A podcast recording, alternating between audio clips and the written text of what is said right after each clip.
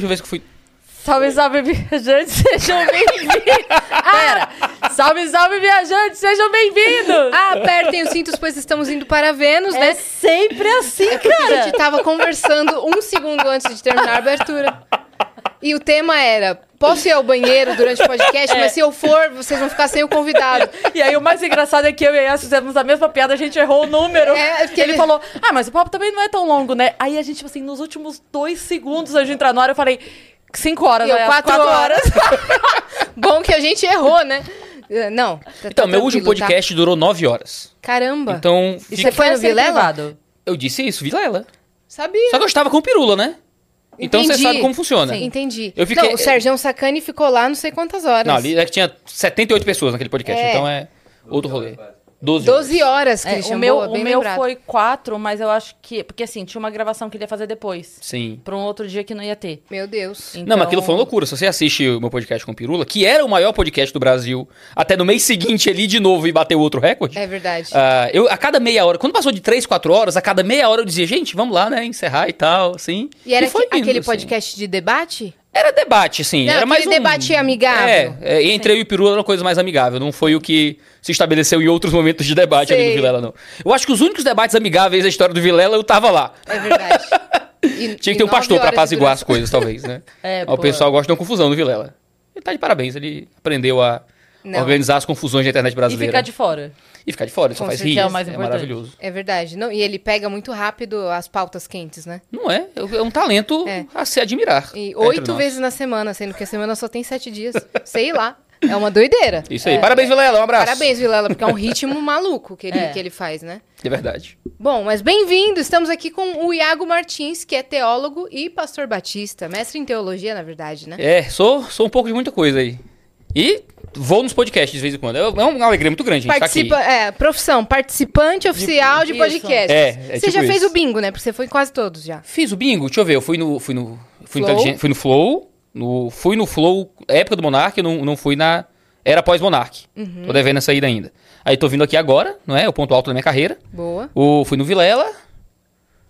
E em alguns outros. Fui em de- alguns outros menores. De, de- teologia eu fui. de teologia. Quase tudo que tem, eu é, acho. é né? porque você falou isso agora, era pós-monarca, foi antes. Eu acabei de me dar conta, não tinha acontecido isso até o momento, mas é que é a MPM. A né? MPM. É verdade, a MPM. Olha só.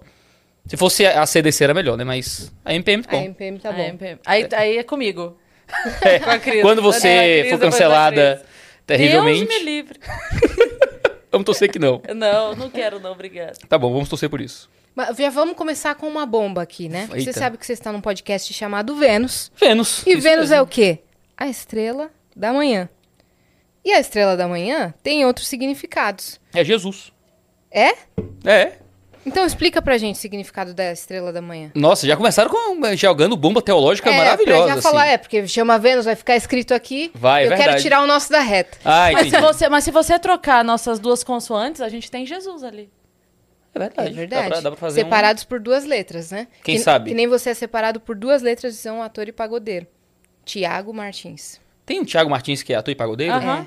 Ô, gente, eu sou alheio ao, ao mundo, assim. Eu não sei de nada. Mas não deixa de ser pagode, seu trabalho, né? Ah, gente, maravilhoso. Nossa, não. Ai, meu Muito bom. Deus. Excelente. Obrigada. Gente, não, vocês para- que não, ficaram parabéns. Você até tá de parabéns. aqui. Você tá de parabéns. desculpa, tá? Não, Foi excelente. Excelente. Eu vou pra casa feliz hoje. Foi, Que não, isso? foi baita trocadilho. Pior que foi bom, mas é foi ruim. ótimo. Não. Não, é- foi bom. Não, é, foi o melhor trocadilho é o ruim. Outra- na outra semana a gente teve aqui com o Marcos Fercondini, que ele é noveleiro, né? Sim. Que ele fazia novela. E ele mora onde? Num veleiro. Aí ela falou: Você é o noveleiro noveleiro? Gente, é aqui, ó. Eu estou à frente aqui, ó. Então você também faz um trabalho gente. Pagode. pagode. Pagode. né? É isso aí. Tenho que aprender a tocar um cavaquinho agora. E atuar nas novelas. É, Eu tinha um cabelo grande antes, quando eu era adolescente, e eu parecia muito alguém da, da Malhação. Ah, que Eu é? não lembro o nome. Era Guga, Gustavo, sei lá, uma Pode coisa assim. ser. A galera me parava na rua pra falar isso. Cabelo enroladinho? Isso, grande também. Eu não era Sei. calvo à época, então. Eu, eu era mais, mais jovem, então. Então aí, ó. Mas a pergunta era sobre como é que é? Vênus? Sobre Ok. Vênus, que é a estrela d'alva, a estrela da manhã. Isso. Tem uma. Tem dois momentos na Bíblia, não é? Que fala sobre a estrela da manhã. Uma se refere a Jesus no Apocalipse, que é traduzido por estrela da manhã, no grego mesmo. E em outro momento que se refere a um rei, em um texto profético, ah, em Jere- eu acho que é em Jeremias, se não me engano, muito polêmico interpretativamente. Porque o texto fala um rei questionando um rei sobre a postura dele de impiedade, de domínio agressivo contra outros povos e, e a sua própria nação. Mas a linguagem que é usada é uma linguagem um tanto exagerada que parece que o profeta fala do rei, mas está comparando esse rei com alguma outra figura que parece ser espiritual, digamos assim. Aí alguns interpretam que é um texto sobre diabo e tudo mais. E nesse texto se referencia esse rei também como estrela da manhã, estrela d'alva, digamos assim. Quando a Vulgata Latina, que é a tradução do Antigo Testamento para o latim, surgiu, com Jerônimo, ele traduziu o termo estrela da manhã para o latim como um nome próprio, que é o nome Lúcifer. Então, na Vulgata Latina, o termo estrela da manhã foi traduzido por Lúcifer. Então, o programa de vocês é Lúcifer. Parabéns, que é o podcast do Lúcifer. Não certo? é, não não, é. Não é? Não, tá ok. Não é. Mas qual a questão? O termo estrela da manhã traduzido por Lúcifer também é traduzido assim para se referir a Jesus no Novo Testamento. É, aí tudo bem. E aí que entra a questão. Aí beleza. Tanto que na Igreja Católica você tem a ordem dos luciferianos. Uhum. Você tinha Lúcifer como um nome de santo para os católicos, tinham São Lúcifer, porque eles entendiam Lúcifer como um nome que se referenciava à estrela da manhã, que, poder, que era um termo mais ou menos neutro, né? Um termo neutro no sentido que era um elogio de alguém que era muito glorioso, alguma Isso. coisa assim. É a estrela que mais brilha. Isso, então, poderia- acreditar que é Jesus. Isso. Mas é um termo que poderia ser usado para qualquer figura que você quer elencar glória, como um rei, uma autoridade. Do Antigo Testamento é levado a um rei que teria muita autoridade, ou profeticamente ao diabo de alguma forma. Por isso que a ideia do Lúcifer como Satanás. No Novo Testamento refere a Jesus como Cristo, a estrela da manhã também em Apocalipse. Por isso que hoje em dia ficou conhecida a ideia do Lúcifer como diabo, mas isso é uma coisa muito moderna. Por isso que a piada que se faz hoje é que nós somos adoradores de Lúcifer. Não é? Porque se for levar Lúcifer como um nome, um nome ah, próprio, que não é, não é um nome próprio, é um, é um título, poderia ser usado para Jesus também. Não é? A gente não usa também não dar- gerar essa confusão, né? Imagina. Entendi. Eu chego no culto domingo lá, irmãos, agora vamos orar Lúcifer, as senhorinhas desmaiam, né? O pessoal sai Sim. correndo. Na um verdade, é um título. adjetivo. É um Ele- adjetivo, exatamente. E ficou popularmente conhecido como o nome do diabo, mas é atualmente impróprio. O, o significado exato desse, vamos considerar adjetivo, ou dessa É, característica... Estrela d'alva, estrela da É, manhã, estrela estrela, da manhã. vespertina. São traduções possíveis. Que é a estrela que mais brilha de manhã. Então, quando, quando a gente quiser fazer um elogio pra uma pessoa, mas não, quis, não tiver com tanta vontade de acender elogiar, a gente fala, nossa, tá tão Lúcifer hoje. É, Aí a tal- pessoa que interprete, né? É, talvez a comunicação não seja muito efetiva, né? Exato, Mas, pode dar algum problema. é, virou uma piada interna. É. Verdade. Mas gera problema. O, ambiente religioso tende a ser muito assustado com essas coisas, né? Uhum. Então, você tem uma desconexão muito grande entre o conhecimento acadêmico da teologia e a prática religiosa dos protestantes, católicos, ou qualquer, qualquer pessoa. Então, eu, por exemplo, eu venho do mundo acadêmico da teologia. Eu sou teólogo por formação, fiz curso de mestrado, esse negócio todo, aprendi a ler grego, essas coisas chatíssimas que ninguém se interessa, mas que por algum motivo me interessavam. E existe um debate acadêmico, um conhecimento acadêmico sobre as coisas, que nem sempre chega na população geral acerca de como é que funciona a religião e tal. Hoje a gente tem com a internet uma popularização muito maior da teologia. Mas você não imagina cinco anos atrás um pastor indo num podcast, no Vênus, para conversar sobre Bíblia, por exemplo. É verdade. É um debate sobre teologia no Vilela. É uma coisa que era completamente absurda. Cinco anos atrás, dez anos atrás, Nem passava videocast pela nossa cabeça. nem existia isso, É. né? E os, e os teólogos estavam trancados nos seus seminários, nos seus gabinetes, nas suas igrejas, escrevendo arrazoado sobre grego e latim e o que é que seja. O pessoal, a população geral não chegava a isso. Você tinha às vezes um padre falando na, na Globo em alguma coisa específica, tinha um, ia um padre cantar alguma coisa, erguer as mãos, dar glória a Deus ali num, num Faustão, sei lá, mas assim, era o máximo que você ia ter de religiosidade se, se ele expressa publicamente. Conhecimento teológico, debates mais acadêmicos, essas questões, ah, mas Vênus, Lúcifer e tal, Pra mim, é até uma surpresa que se torne um tipo de dúvida da população geral. As pessoas querem saber mais sobre Bíblia, sobre teologia. A impressão que me dá é que houve uma, popular- uma popularização muito grande da fé religiosa de forma geral, através desses grandes programas de auditório, de mega igrejas que estão relacionadas à teologia da prosperidade, né, o pentecostalismo, esse negócio mais esquisito, assim, que a igreja tradicional zona que tem aquele culto tranquilo, que comete ali uma ofensa LGBT, aquele negócio todo que o pessoal tá acostumado. E tudo isso gerou um tipo de demanda de, tá, mas o que, é que a Bíblia realmente diz sobre as coisas? Esses caras falando aí e tal, não tem muito conteúdo, muita substância. Aí os teólogos começaram a ter espaço, assim, em YouTube. Poxa, eu comecei a gravar vídeo pro YouTube pra falar com os meus amigos, assim. Eu queria meio que me expressar ali sobre as coisinhas que eu tava estudando no seminário. Pô, tem um canal hoje com quase 800 mil inscritos, com mais de 800 mil inscritos, falando sobre teologia, explicando exegese de grego, interpretando no grego, a tradução aqui do grego melhor, essa aqui. É. E ter, sei lá, 100 mil pessoas assistindo um vídeo desse. Pois é. E o cara não tem nem 100 mil, nem 100 mil crentes interessados nisso aqui. Por que que alguém tá vendo isso, né?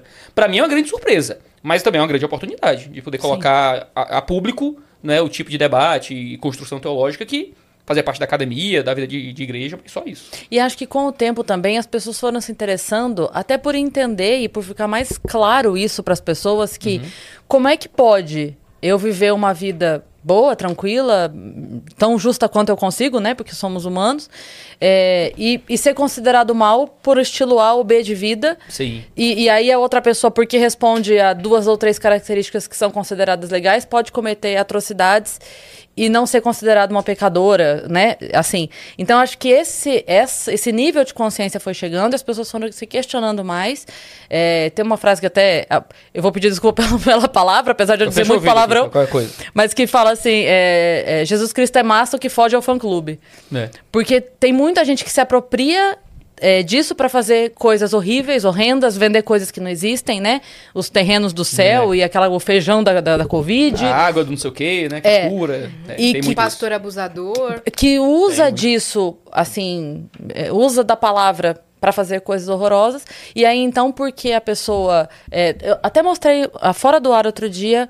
Pra quem que foi, meu Deus? O vídeo é uma, uma garota LGBT conversando com o Papa, com o Papa. Mesmo, é um- uma gravação que fizeram lá e ela pergunta sobre isso, sobre essa postura. E ele fala de jeito nenhum, a igreja não é excludente. Não é para ser assim, né? E ela fala porque tem ainda muitos padres que ele fala, a igreja não é excludente. Então, aí você coloca assim, bom, então tem 10 degraus para cima alguém falando que não é. Então por que que aqui tá sendo? Tem alguma Uhum. coisa muito errada aqui, Sim. né?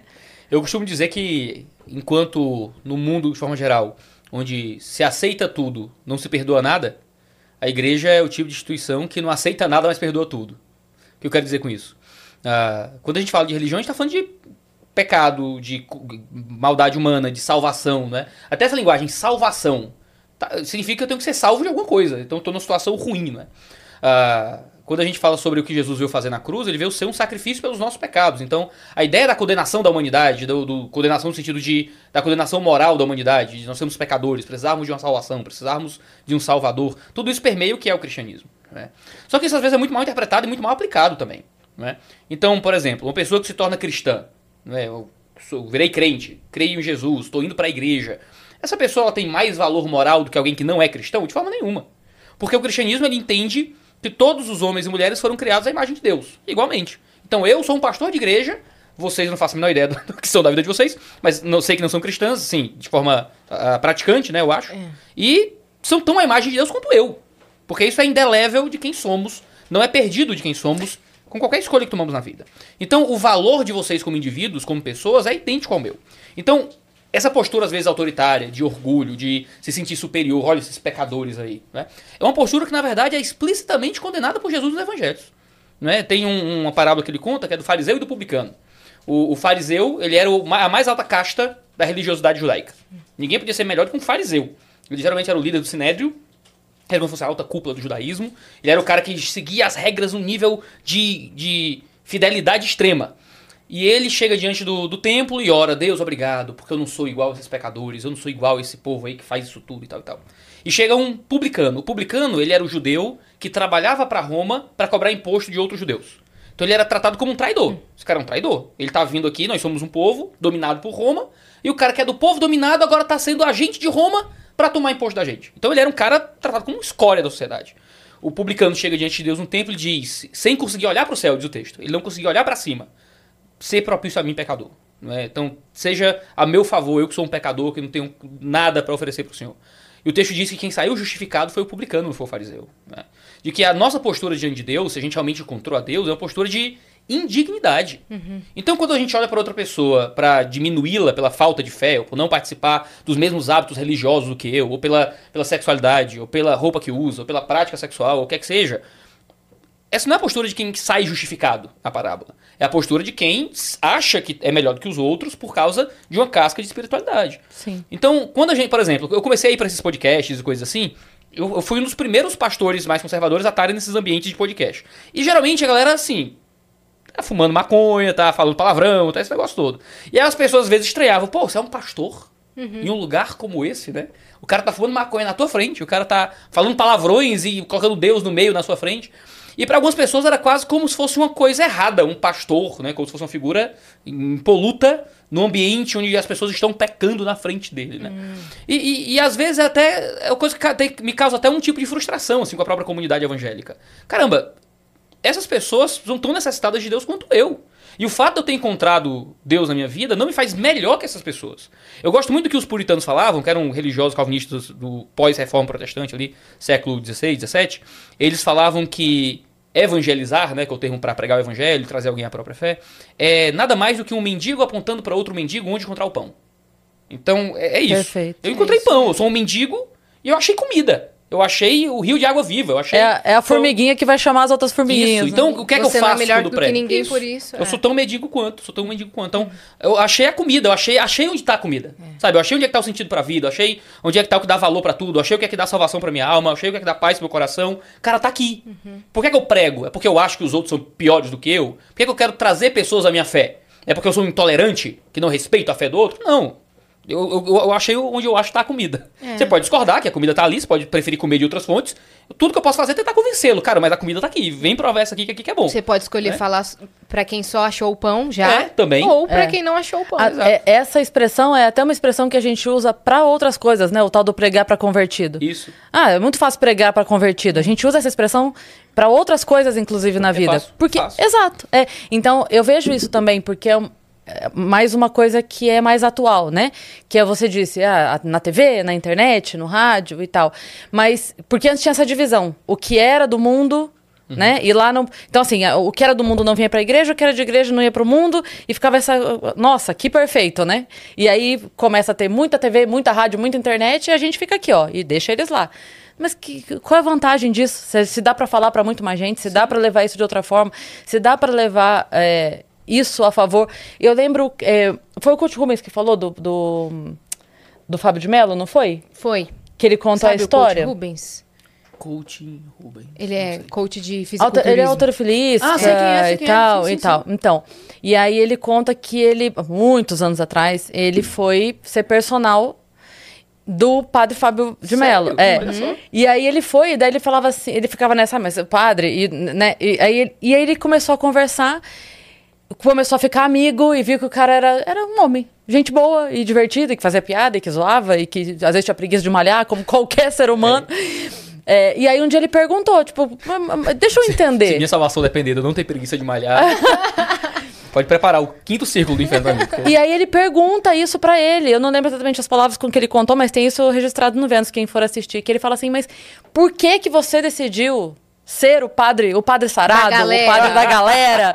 né? Porque tem aquela coisa do O padre latim, o É. não sei o quê. Aí ele falou assim, porque quem... Quem eu- com quem eu preciso falar são essas pessoas. Não adianta eu chegar em latim, não adianta eu chegar. Não adianta, porque isso aí já, já tem muito e já não tá mais chegando a comunicação. Então eu vi que o caminho que eu tinha para chegar nas pessoas era isso, era sendo uma pessoa. Olha como ele é uma pessoa. Veja, ele é uma pessoa. ele malha. Ah, que legal, ele é, uma, ele é um ser humano. É, então significa que se eu colocar o shape, eu vou poder pregar melhor? É isso que eu aprendi com o Fábio de Essa é a lição. Pronto, eu Tá vou- moral. Foi um caminho, né? Voltar que pra ele achou. Foi um caminho que ele achou de, de se humanizar. Eu acho Sim. muito legal isso. Eu acho que esse é o termo, se humanizar. É, né? é, eu, eu contei aqui já, no Vênus não vou contar a história toda de novo, mas de um, um, um sermão que eu ouvi no momento da minha separação, que o- na humanidade do padre, eu consegui me enxergar. Quando ele fala assim, eu também tenho isso, eu também, às vezes não quero vir pra cá não, mas eu boto minha batina, tomo banho, venho, boto minha batina, e tô aqui, quando eu saio daqui eu já tô melhor. Então, assim, o fato dele dizer, eu também às vezes não quero vir, falei, caramba, ele, ele, ele pode falar isso? ele podia falar isso? Vão pode! ele amanhã, não? Como é que Não, é? ele pode, porque assim, tá tudo bem às vezes você não querer as coisas, né? E, e olhar no outro um humano, como você disse, um outro mendigo falando Né? pra mim, vem. Exato, exato. Eu acho que a gente perde muito isso. Perde muito isso quando. Existem falhas de muitos lados, né? Ah, muitas vezes a própria igreja cristã ela não é o ambiente que demonstra o fato de que encontrar Jesus ah, não faz com que eu me torne um ser humano superior às outras pessoas. Pelo contrário, eu tenho que me interpretar como servo dos outros, como alguém que está se colocando à disposição, para serviço, para amor. Hou- hou- Houve um tempo no Brasil que quando você era considerado evangélico, aquilo era um- uma coisa boa. Eu sei que ele vai ser um pagador melhor que os outros. Hoje eu escondo que sou pastor quando preciso de alguma coisa do banco. Eu coloco minhas outras profissões. Se descobrir que eu sou pastor, acabou pra mim, não consigo nada mais. Você Porque coloca economista? eu ponho, eu ponho, ponho professor. Que aí eu dou. Porque se eu disser, pastor, ih, rapaz, nunca, esse cara vai pagar nunca, um charlatão, é, algo assim. Ah, antigamente, quando alguém era, era na polícia, por exemplo, os melhores policiais eram os crentes. Porque eles eram mais corretos, disciplinados e tal. Hoje em dia a gente não tem mais esse tipo de, de boa imagem. Hoje em dia já pega até mal ser evangélico, dependendo do contexto que você fala, não é? Ah, então, assim, por um lado, existe um problema nosso como igreja também, porque é uma comunidade de pecadores que erra e falha. E Jesus é massa, a- o fã-clube estraga muito, mas isso representa muito do que é a igreja mesmo. O fã-clube é de gente ruim, errada. Não é um bando de gente que foi totalmente transformada e que absolutamente não tem mais erros e pecados. E o parênteses, o problema não é que sejam. Aham. O problema é que se achem Melhores. não. Isso. Sim. Né? É. E isso é. faz- às vezes faz parte do próprio- das próprias dificuldades que a gente tenta, né, como igreja, resolver e vencer juntos e tal. É. Faz parte do trabalho de pastores, de ensinar, de pregar bem. Infelizmente, nem sempre todo mundo entende. Às vezes os pastores não contribuem muito bem nesse processo. Mas tem também um problema, às vezes, de, de eu diria, de ignorância sobre o ambiente religioso, sobre o que é religião, sobre o que é fé, sobre o que é cristianismo também. Ah, antes, antes, eu vivendo na bolha religiosa, trancado em seminário, eu achava que as pessoas só discordavam do cristianismo. Com o tempo eu comecei a descobrir que as pessoas absolutamente não sabem o que é o cristianismo. Sabe? Não tem conhecimento, não, não ouvem, não... Eu fui o primeiro pastor que muitas pessoas conheceram. no- quando eu fui para, por exemplo, a pós-graduação em economia. Eu, eu fui a o primeiro pastor. Cara, muita gente dizia, eu nunca conversei com um pastor na minha vida. Nunca, nunca sei para perguntar. E as pessoas tinham dúvidas das mais básicas sobre religião, assim. Eu dizia, puxa, isso aqui tem adolescente da minha igreja que sabe. Mas muita gente não tem esse tipo de contato. E não tem esse contato é por culpa delas, assim, no sentido de, nossa, essa pessoa odeia. Não, às vezes ninguém chegou para contar, não houve oportunidade de alguém apresentar. É, não, não teve uma criação religiosa, Também. não teve uma criação bíblica, né? Isso, eu não tive criação religiosa, mas eu me converti muito cedo, né? Sim. Com 14, 15 anos eu comecei pra igreja. E aí cresci nesse ambiente, gostava muito de ler, era meio nerdzinho e tal. Muito, sempre fui desajeitado pra qualquer coisa que fosse divertida, então eu gostava muito de ficar lendo, estudando e tal. Então aquilo me, me, me pegou bem. É, você tava falando antes da gente começar que você não vai sabia me- amarrar vai me expor, vai eu me vou expor. expor. Eu mas eu vou elogiar. Não. Você ninguém falou que não mandou. conseguia amarrar o sapato, mas você acabou de falar que consegue ler grego. Então, né? Olha isso. O que, é, o que você acha que é mais útil pra sua vida? Amarrar o sapato ou ler em grego? Hoje em dia, lê em grego, porque você pode andar com o sapato desamarrado, É, tá tudo isso. certo. Você pode enfiar o cadarço É, aqui. Tá tem. É tem o, o- Como é o nome daqueles? É sleep? Como é o nome que você É, sleep. Enfia o pé? É, você só enfia o pé, então... Tem tudo hoje em dia. É Tá bom, verdade. ok, tudo bem. Ler grego é melhor que amarrar o cadarço. É, sapatênis. Sapatênis leio grego. Não, não. Eu, ó, eu, eu não tenho muito noção de estilo. Quem me veste é minha mulher. Eu, eu aprendi que sapatênis não pode. Já pode de novo? Como é que é isso? Não sei. Aprendi que não É pode que usar eu- sapatênis. É que, que fica fora do estilo? Ah, é, que É, tipo, meu brega, sei lá. É? Eu comprei esse Vans que os jovens da minha igreja Não, mandaram. gostei. Ficou legal. Foi assim. É. Eu disse, gente, eu quero comprar uma roupa um pouco mais jovem. Eu uso o quê? Você abre uma Aí, caixinha no eu Instagram, eles mandaram. Mas eu usava bical, sabe? Sei. pra aqueles pretos, assim. Mas a gente tava falando do quê mesmo? De pregar pra, pra Pregar convertido, pra convertido, sim, exatamente. sim. Exi- Existe muitas vezes um, um processo de ignorância muito grande do que é o cristianismo. Até, até para entender a nossa linguagem. Aí tem essa diferença mesmo, né? Por exemplo, quando, quando o cristianismo, o modo como trata ah, pecado, né? Quando a gente diz que algo é pecado, às vezes a interpretação das pessoas, a pregação sobre pecado, às vezes também é muito diferente do que a gente realmente acredita, do que isso significa. Né? Ah, quando eu digo que alguém, ó, você é pecador, tem que ser salvo, o que é que seja. Ah, então você está me diminuindo com relação a você. Não, eu também sou pecador, do mesmo jeito que você. Né? Você acha que é melhor do que eu? Né? Velha, velha pergunta quando, quando a gente fala sobre isso. Né? Ah, e, cara, não é. A gente acredita claramente que todos os seres humanos são dotados do mesmo valor, já que a gente está nesse assunto de tratamento humano, né? Entre ambientes religiosos e não religiosos. O cristianismo acredita que todos os seres humanos são dotados do mesmo valor, porque todos são igualmente criados à imagem de Deus. Então isso faz com que eu nunca possa vilipendiar outro, não importa religião, cor, raça, sexualidade, o que é que seja. O que já explica muita coisa. Como é que eu posso usar a religião como base ou a falta de religião de alguém como motivo para vilipendiá-lo como ser humano? Isso absolutamente não tem justificativa religiosa válida para isso. Por mais que a gente saiba que ao longo da história o cristianismo foi usado para justificar qualquer coisa. Né? Ah, a gente entende que todo mundo é igualmente pecador, porque a queda, como a gente chama, né, a queda da humanidade se deu de forma ampla e geral em todos nós. Então todos caímos igualmente em pecado. Sim. Eu e vocês. Então todos nós somos igualmente dependentes de graça de Deus para podermos encontrar, podermos encontrar salvação. Então quando, como é que eu vou me sentir superior a qualquer pessoa? Não é? Como é que eu posso me sentir melhor que qualquer pessoa? Como é que eu posso destratar qualquer pessoa? Agora, eu posso convidar, não é? Essa fé. Eu posso até mesmo condenar um comportamento, digamos assim. Como a gente faz no nosso dia a dia até. Todo mundo condena algum comportamento, diz que algo é errado ou certo. todo mundo tem algum tipo de padrão moral. Por mais que hoje em dia a moda seja dizer que não tem errado nem certo pra ninguém e tal, tudo, você pode qualquer coisa. Mas ainda existe limite ainda na cabeça das pessoas, do, de até onde vai o errado, né? E, e você comentou que veio no Flow na época do Monark. Sim. E o Monark é a época super cético. E durante Sim. o papo de vocês, você pôde esclarecer muitos pontos do seu lado, né? Que quem assistiu, sei lá, sei lá, tem umas 800 mil visualizações por aí. Ah, não lembro, mas acho que sim. 800 mil pessoas assistiram e, e- e puderam tirar suas dúvidas tanto de um lado quanto do outro. Sim. Então vai dizer que isso não é importante. É extremamente importante, é muito Né? legal. Sim. E poder bater papo com o Monark sobre Deus é sempre uma coisa muito interessante, assim. Porque as ideias do Monark sempre são muito próprias do Monark. Então, Agora é ele, ele é crente. Ele, ele é uma, figura híbrida ainda, por enquanto. Ele tem algumas Foi o ideias que ele ali. disse. É, o Monark diz muitas coisas. Foi o Mas, que ele falou. Tô mas é, que ele tá disse. acreditando ali em Deus de alguma forma, mas ele tem uma visão de Deus ainda muito particular dele, sabe? Mas tá num caminho aí, um de, de descoberta, digamos assim. Eu, eu tive um processo contrário, de um, um certo distanciamento. Eu era muito mais, eu fui criada dentro da igreja, primeira comunhão, crisma, grupo de jovens, to- todo, todo o processo jovial Sim. dentro da igreja eu fiz. E me afastei na minha separação, por, por conta da postura da igreja. Por conta da postura das pessoas dentro ali da igreja quando eu me divorciei.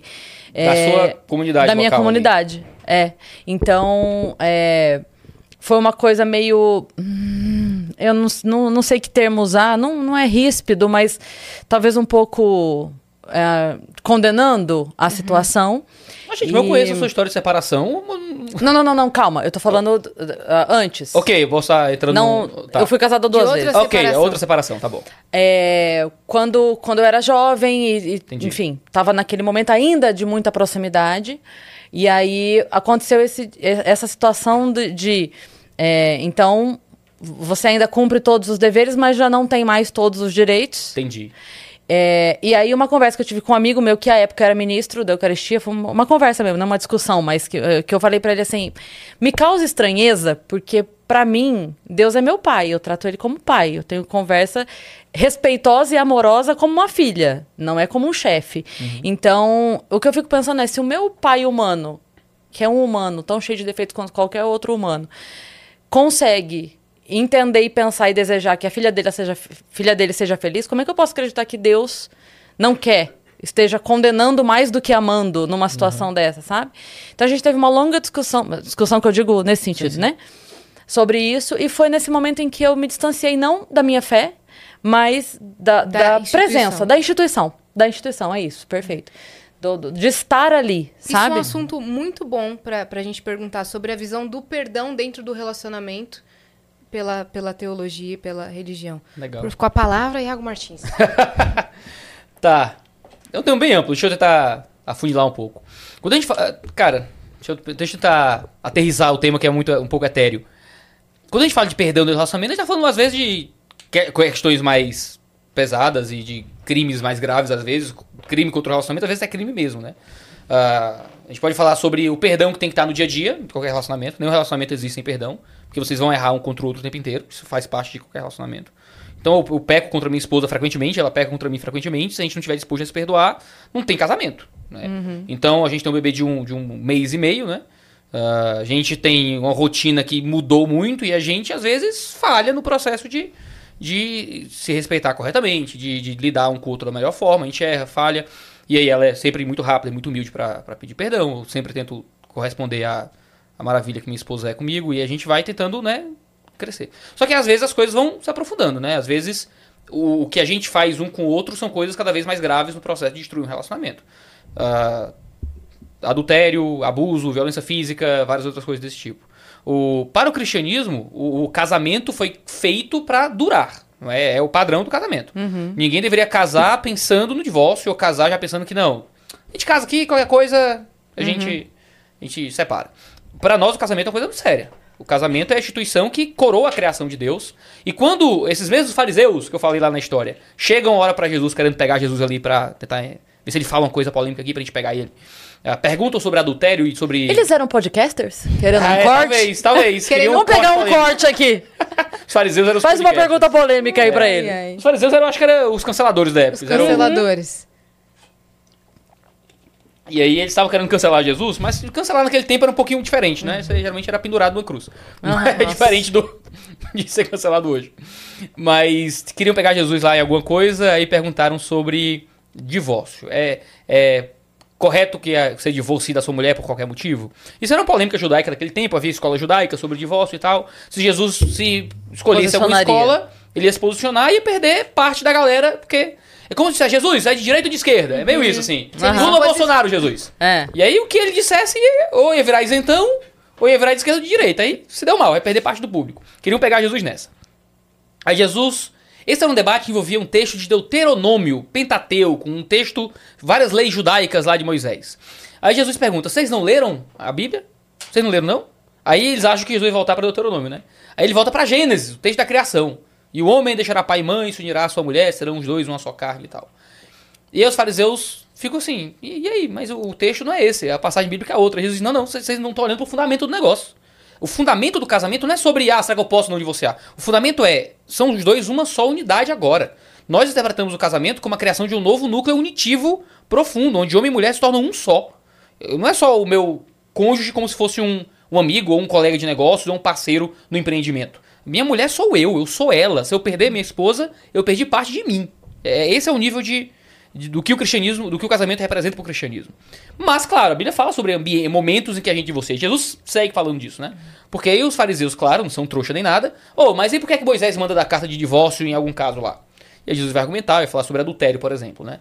De que o adultério ele é ah, um dos motivos pelo qual o Novo Testamento permite novo casamento, divórcio, novo casamento. Porque interpreta que o adultério é um pecado, não é? Mas, olha só, quando Jesus fala, ele fala sobre permissão e diz: por causa da dureza do coração, é permitido que vocês deem carta de divórcio. Ou seja, o cristianismo interpreta que até onde o divórcio é permitido, ele nem é recomendado, digamos assim. É uma possibilidade porque o adultério fecha o coração, né? É o tipo de coisa que quebra aquela aliança de forma muito profunda. Claro. Uma coisa, meu marido, sei lá, assistiu o episódio do seriado sem mim e eu fico, pô, isso é uma traição, meu irmão. É uma traição, você tá doido? Terrível, Vamos terrível. separar? É, sim. Agora, outra coisa é ele ficar com outra pessoa além de você. Isso é um outro nível de, de ruptura, não é? Porque você quebra uma aliança, uma promessa de fidelidade, de permanência, de monogamia. O cristianismo é monogâmico, tá? Só Pra deixar É. claramente estabelecido. Sei que a monogamia está caindo em desuso hoje em dia, mas o cristianismo é profundamente monogâmico.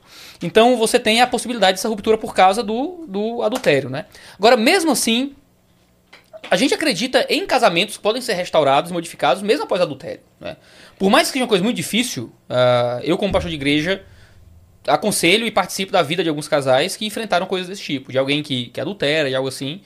E muitas vezes o interesse do casal é, re- é reatar aquele casamento, é, é vencer aquela dificuldade. E, e aquilo ser um erro que é tratado, é vencido e não é repetido mais à frente.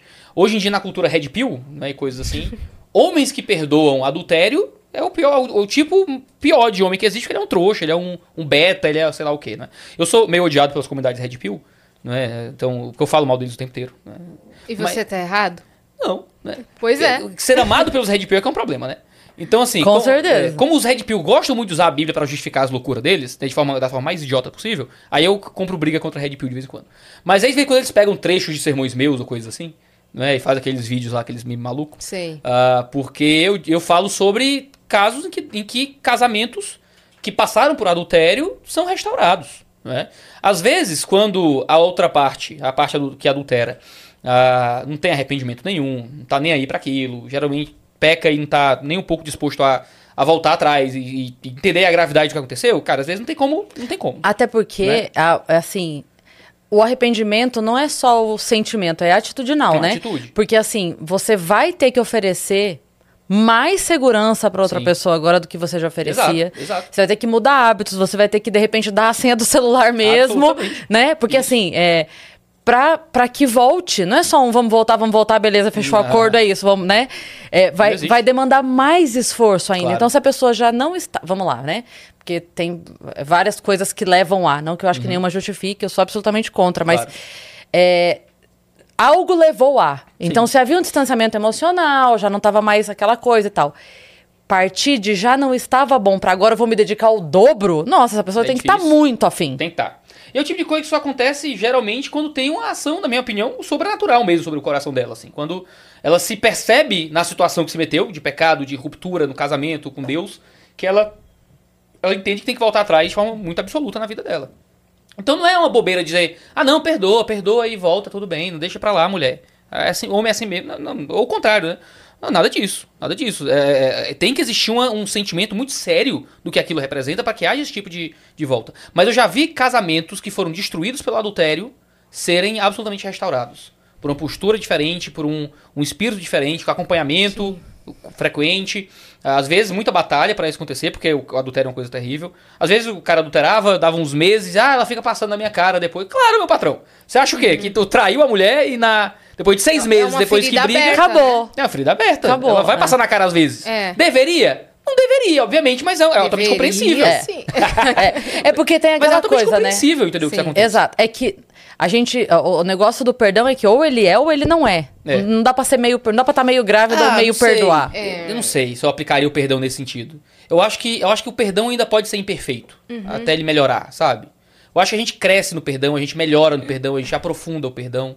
Sim. Às vezes a gente perdoa, mas às vezes o perdão é meio, é meio fraco mesmo. Assim. Eu tô tentando perdoar mas tá difícil. Uhum. E eu quero perdoar, mas o sentimento ainda tá aqui. Uhum. E você vai nesse processo de aperfeiçoar esse perdão, de melhorar esse perdão. Se a gente, se a gente acha que, que o perdão do que aconteceu ontem é o mesmo perdão do que aconteceu há cinco anos, não, acho que não é o mesmo, né?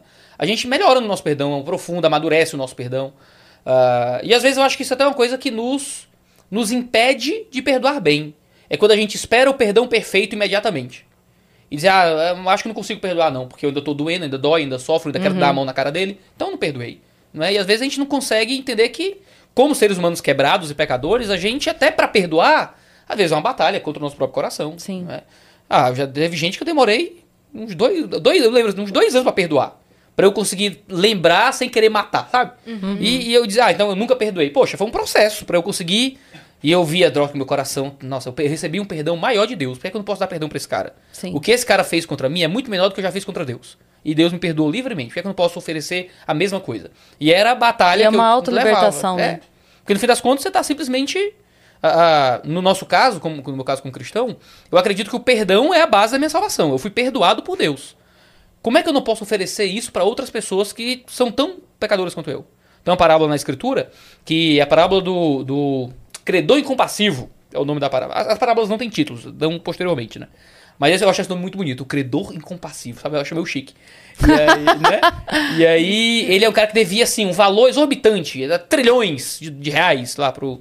Era dracma, sei lá, mas eu não sei qual é Sim. é o valor aqui.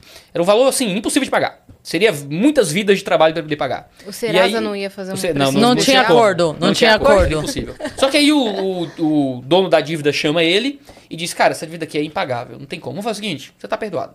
Vai lá, tá tudo bem. Aí o cara sai morto de feliz, meu Deus, eu tinha uma dívida impagável e o cara me perdoou livremente. Só que tinha uma galera que também devia para ele. E ele encontra alguém que devia uma grana para ele. E era um valor irrisório. Ele diz, cara, cadê meu dinheiro? Ah, não tenho. Aí chama a polícia e manda prender o cara.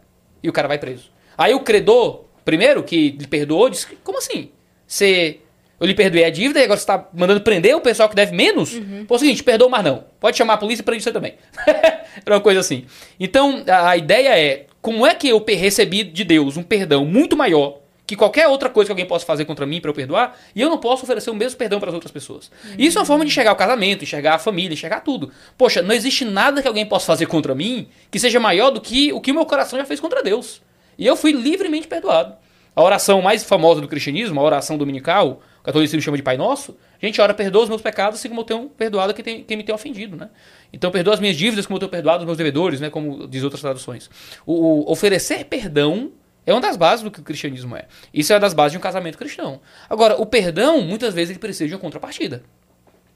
Eu tô, sei lá, o cara tá me traindo toda semana. Não, não, eu perdoo, eu perdoo, eu perdoo. E o cara não tá nem aí, Cara, às vezes você não tá perdoando, às vezes você tá num contexto de abuso psicológico, sei lá. Sim. Né? Às vezes o perdão é o perdão é você ter a força de perdoar. Você tem que ter a força de perdoar. Quando o perdão é a fraqueza de não conseguir se mover, já não é mais perdão. Uhum. Você está sendo só Perfeita controlado. Né? Uhum. Você sendo controlado, você não consegue lidar com aquilo. Já vi, já vi muitos casos de a pessoa sofreu adultério. E a pessoa sentiu a dor daquilo, sentiu o peso daquilo, calculou se ia embora, se não ia. E depois de um. Não, pastor, eu vou, eu vou restaurar meu casamento. Eu quero voltar é. para o meu casamento e tal. Beleza. Já vi casos assim. Isso é perdão. É. Agora, tem gente que diz, não, pastor, é isso aí mesmo, é, ele traiu, mas o que, é que eu posso fazer? Eu vou fazer o quê e tal. Aí é um, é um caso muito mais complicado. A atitude é a mesma. Vou ficar em casa e tentar restaurar um casamento que foi que estava falido. Mas a atitude, o que aquilo representa, são duas coisas completamente diferentes. Uma coisa é a força de perdoar, outra coisa é a pessoa que não consegue ter perspectiva de ir embora. E aí ela não tá perdoando, ela tá Não é uma simplesmente sendo escolha. vítima de Ela tá num coisa. relacionamento É. abusivo. É um relacionamento abusivo, em muitos sentidos, né? Que às vezes o relacionamento abusivo não, nem necessariamente vai passar pelo adultério, É. mas se a pessoa é colocada num nível de, de alienações das mais variadas, financeiras. é. Sim, financeira, com certeza. Isso ainda é muito comum, infelizmente. É muito comum em ambientes religiosos também, Sim. né? Ah, ah, porque muitas vezes no modelo de família tradicional, onde o, o marido sai para trabalhar, a mulher fica em casa com os filhos, muitas vezes a mulher não tem o tipo de suporte necessário para poder ir embora caso precise. Às vezes ela não tem mais os pais, ou brigou com os pais, ou não tem, tem vergonha de alguma coisa. Sim. E aí quando ela entra num tipo de relacionamento que o cara é fisicamente agressivo, ou até mesmo tá num contexto psicologicamente muito perigoso para ela, de ameaça, de coisa assim, às vezes ela não tem o que fazer. Não tem pra onde ir. E às vezes é aí que a igreja entra para dar suporte. E aí que a igreja tem que ter onde colocar essa mulher, tem que ter onde proteger essa mulher, tem que ter um pastor que vá lá pra tirá-la de casa, pra delegacia, esse tipo de coisa, que faz parte da nossa vida, muitas vezes, como Sim. pastores, né? De ter que tirar a gente de casa nesse tipo de relacionamento. Ah, pastor, mas você não tá falando de perdão? Cara, mas o perdão precisa de contrapartida também, muitas vezes. Se o a mulher tá numa situação de violência física, por exemplo, voltando pro que a gente tá falando de perdão, né? Ah, a gente tá lidando com crime, a gente tá lidando com, com um ambiente Sim. que a mulher tá fisicamente é, é, vulnerável. Eu não posso chegar lá com um papinho de perdão, o cara vai dizer, não, pastor, beleza, eu dei uma surra nela, mas amanhã eu não faço de novo, não. A gente não pode ser tão ingênuo nesse sentido. Sim. Do cara manipular, mentir, e depois você tem que pegar no velório da mulher. É isso. Né? Você tem que ter todo esse tipo de cuidado para que o perdão também seja calibrado com sabedoria. Tem gente que não quer ser perdoado. E que você ficar com esse papo de perdão é morrer. Né? E você tem que ir lá para poder. Agora, o perdão muitas vezes ele tem que ser dado no coração de qualquer jeito. A escritura fala de perdão de duas formas, né? Fala de um perdão que é interno e um que é externo. O perdão interno, ele não espera contrapartida. Então o cara me fez mal, foi sacana comigo, me maltra- me maltratou, ou alguma coisa no casamento. Beleza, eu não posso guardar no meu coração maus sentimentos e o ódio e querer o mal dessa pessoa, o que é que seja. A escritura fala que eu oro por ele, eu desejo bem, a Bíblia manda orar pelos inimigos, manda a desejar o bem de quem nos faz o mal. Então é esse tipo de postura de, de bondade para com outras pessoas. É um perdão que se dá no meu coração. Mas esse perdão que é dado no coração, que não tem uma contraparte pública, é o perdão que não restaura relacionamentos. É um perdão que gera, ainda gera um tipo de ruptura. Então o cara que me assalta, eu posso perdoá-lo depois, mas eu não vou chamar ele pro Natal da minha família, se ele não se arrepender de ter me assaltado, ou o que é que seja. Agora, sei lá, se eu tenho um- um funcionário que me rouba e ele foge com o meu dinheiro, beleza, eu posso perdoá-lo no meu coração, mas eu não tenho que mantê-lo contratado na minha empresa. Com certeza. Agora, existe um perdão que ele é público, ele é externo, que é o perdão que vem com uma contrapartida. Se o cara me rouba e ele vem e confessa e devolve o dinheiro, diz, eu fiz isso aqui num momento de fraqueza, me perdoe, não queria ter feito isso, não faço nunca mais. Às vezes, você dá uma segunda chance pra uma pessoa como essa, por exemplo. Ou num casamento, não é? No meu casamento, meu marido me traiu, a minha esposa fez uma coisa muito ruim comigo. E há essa contraparte de confessar, de, de- de eu preciso de ajuda, eu não quero mais fazer isso. Você tem essa contraparte que fornece o tipo de perdão que é público, que é o perdão que restaura relacionamentos, né? E é o tipo de perdão que muitas vezes a gente não está disposto a dar, nem a procurar. Né? Porque às vezes, ah, eu quero viver minha vida mesmo, não tô nem aí, esse casamento já tá falido. A gente vive numa cultura de que o casamento é muito descartável, então tem muitas possibilidades, terminei meu casamento, dane-se, eu arrumo outro, e isso não vale nada. Ah, e não devia ser todo, todo divórcio é dolorido. Todo divórcio é dolorido. Ninguém de você como se fosse nada. Sempre dói alguma coisa, sempre machuca. Porque a gente entende que o casamento é uma instituição que você entrega tempo, entrega ah, o seu próprio coração, da sua própria vida pra É um pessoa. laço muito É um laço, forte. é um laço. E, e ninguém entra num casamento tão cheio de defesas assim, eu não posso me entregar a esse relacionamento. Pô, casamento é o. Sabe, na nossa cultura ainda é o ambiente máximo da entrega de um homem de uma mulher. Não é? Então, se, se, se a gente não calibra com perdão, a gente não consegue fazer o relacionamento existir. Mas se a gente não tá atento para pessoas que manipulam o que perdão significa, a gente pode cair em ambientes de controle, de abuso muito perigosos. E muitas vezes as igrejas têm que estar atentas para esse tipo de coisa. Sim. É, eu, Foi uma pergunta muito difícil, viu? Mas ainda bem que chegamos em algum lugar. Eu Você respondeu muito bem. quando eu morava em Sorocaba, é, só para exemplificar o que você falou e que é legal a gente contar essas ações é, bonitas também que acontecem em volta disso. A, a diarista que me ajudava em casa, ela veio, ela tinha ido para Sorocaba, chegou em Sorocaba através de ajuda da igreja, Olha, porque ela saiu fugida da cidade onde ela morava por abuso. olha. Ela ficava presa em casa com os dois filhos e ela não, ela não podia sair no portão. Então, assim, foi cortada toda a rede dela de apoio com família, com amigos e tal. E aí, aquela coisa que vai se fazendo com o tempo, não é do dia pra noite, é um dia. Acho que tua irmã não aprova o nosso namoro, hein? Acho que, ó, tua mãe tá contra a gente. Aí poda aqui, poda, quando você vê a pessoa tá sozinha, É. não tem mais ninguém com quem contar. E ela ficava em casa. Ele trancava saía, Caseiro privado, literalmente. ia pro bar, É. não ia trabalhar, ia pro bar, voltava sem dinheiro, porque ela obviamente não estava trabalhando porque estava presa, ele não estava trabalhando, e chegava em casa, não tinha o que comer, ela ainda apanhava porque não tinha o que comer. ainda. Bêbado. E aí, o que ela fez, o filho saindo pra ir pra escola, que era a única saída que tinha, era o, o mais velho saindo pra ir pra escola, ela conseguiu, através dele, comunicar com algumas pessoas pra fazer chegar em alguém. E aí, um dos dias que ele eu conto isso agora porque ele já faleceu, eu vou chegar nessa parte da história. É, um dos dias que ele chegou muito, muito bêbado, ela tirou a chave do bolso dele, esperou ele dormir muito, tirou a chave do bolso dele e escondeu a chave. Quando ele acordou, cadê, cadê? Não tem como. Ele, ele mesmo foi arrebentou a corrente pra abrir o portão, pra ele sair, comprar outro cadeado, aquela coisa, né? Aí nessa hora ela Foi embora. foi embora com os filhos e, e foi a igreja que deu. E daí eles fizeram meio que um esquema de ela pegar um ônibus de uma cidade pra outra, da outra pra outra, da outra pra Pra ele não outra, achar, né? Pra ele não achar, para assim. E ela foi parar lá. Quando ela foi parar lá, é, uma professora que trabalhava comigo na escola indicou ela pra mim. E aí tava todo mundo meio que ajudando, sabe? Uhum. Pra ela ter o trabalho. Até que ela se estabeleceu. E aí depois ela soube que ele tinha ficado muito doente e tal. Assim, uns dois anos depois ela soube disso, que ele já tinha falecido. Mas assim, o que, eu- o que eu quero dizer é, é uma, uma trágica, horrorosa, mas que ela teve o apoio. Graças a Deus. Pra poder, então, assim, é, ok, é, não, não é o ideal que se divorcie, mas a gente também não vai manter essa mulher presa Claro, lá. Então, já claro. que ela tem que sair, vamos dar o, Suporte. o, o pra isso. suporte pra ela sair e ir pra algum lugar. A gente entende que, ah, teologicamente falando mesmo, não é, que existem cláusulas que, por mais que o casamento seja sempre o objetivo da gente mantê-lo duradouro, ah, e o perdão de coisas às vezes terríveis pode, pode manter um casamento, existem situações em que a separação é a melhor coisa a se fazer. Não é? Paulo, Paulo é interessante. Paulo escreve 1 Coríntios 7, uma das cartas de Paulo, no capítulo 7, ele fala sobre questões de casamento, e ele fala sobre o cônjuge que vai embora. Né? Ah, se você virou crente, que acontecia muito isso, a pessoa se convertia e o cônjuge queria largar porque não queria a pessoa de outra religião em casa. Ele diz, ó, se seu cônjuge, depois que você se converte, não se converte também e quer continuar casado, beleza, excelente, tem nenhum problema, um crente e um descrente, quando você se converte posteriormente, estarem casados, não se divorciem por causa disso. Acontecia muito isso, o pessoal divorciar por causa de religião, coisa assim.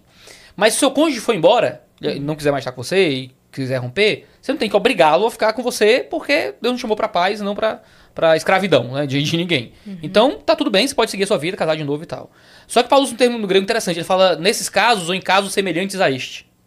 Então, Paulo parece que está dando uma, uma, uma ideia de que, ó, em casos como este, em que a contraparte não quer manter o casamento sustentado e tal, você está livre para ir de novo, para casar de novo, viver sua vida em paz. Então, a gente entende que neste, existem cenários onde o recasamento é possível, onde o divórcio é possível. Claro que tem, tem igreja para todos os gostos, né? De, ideias diferentes, mas é a perspectiva que é mais majoritária, digamos assim, no ambiente religioso.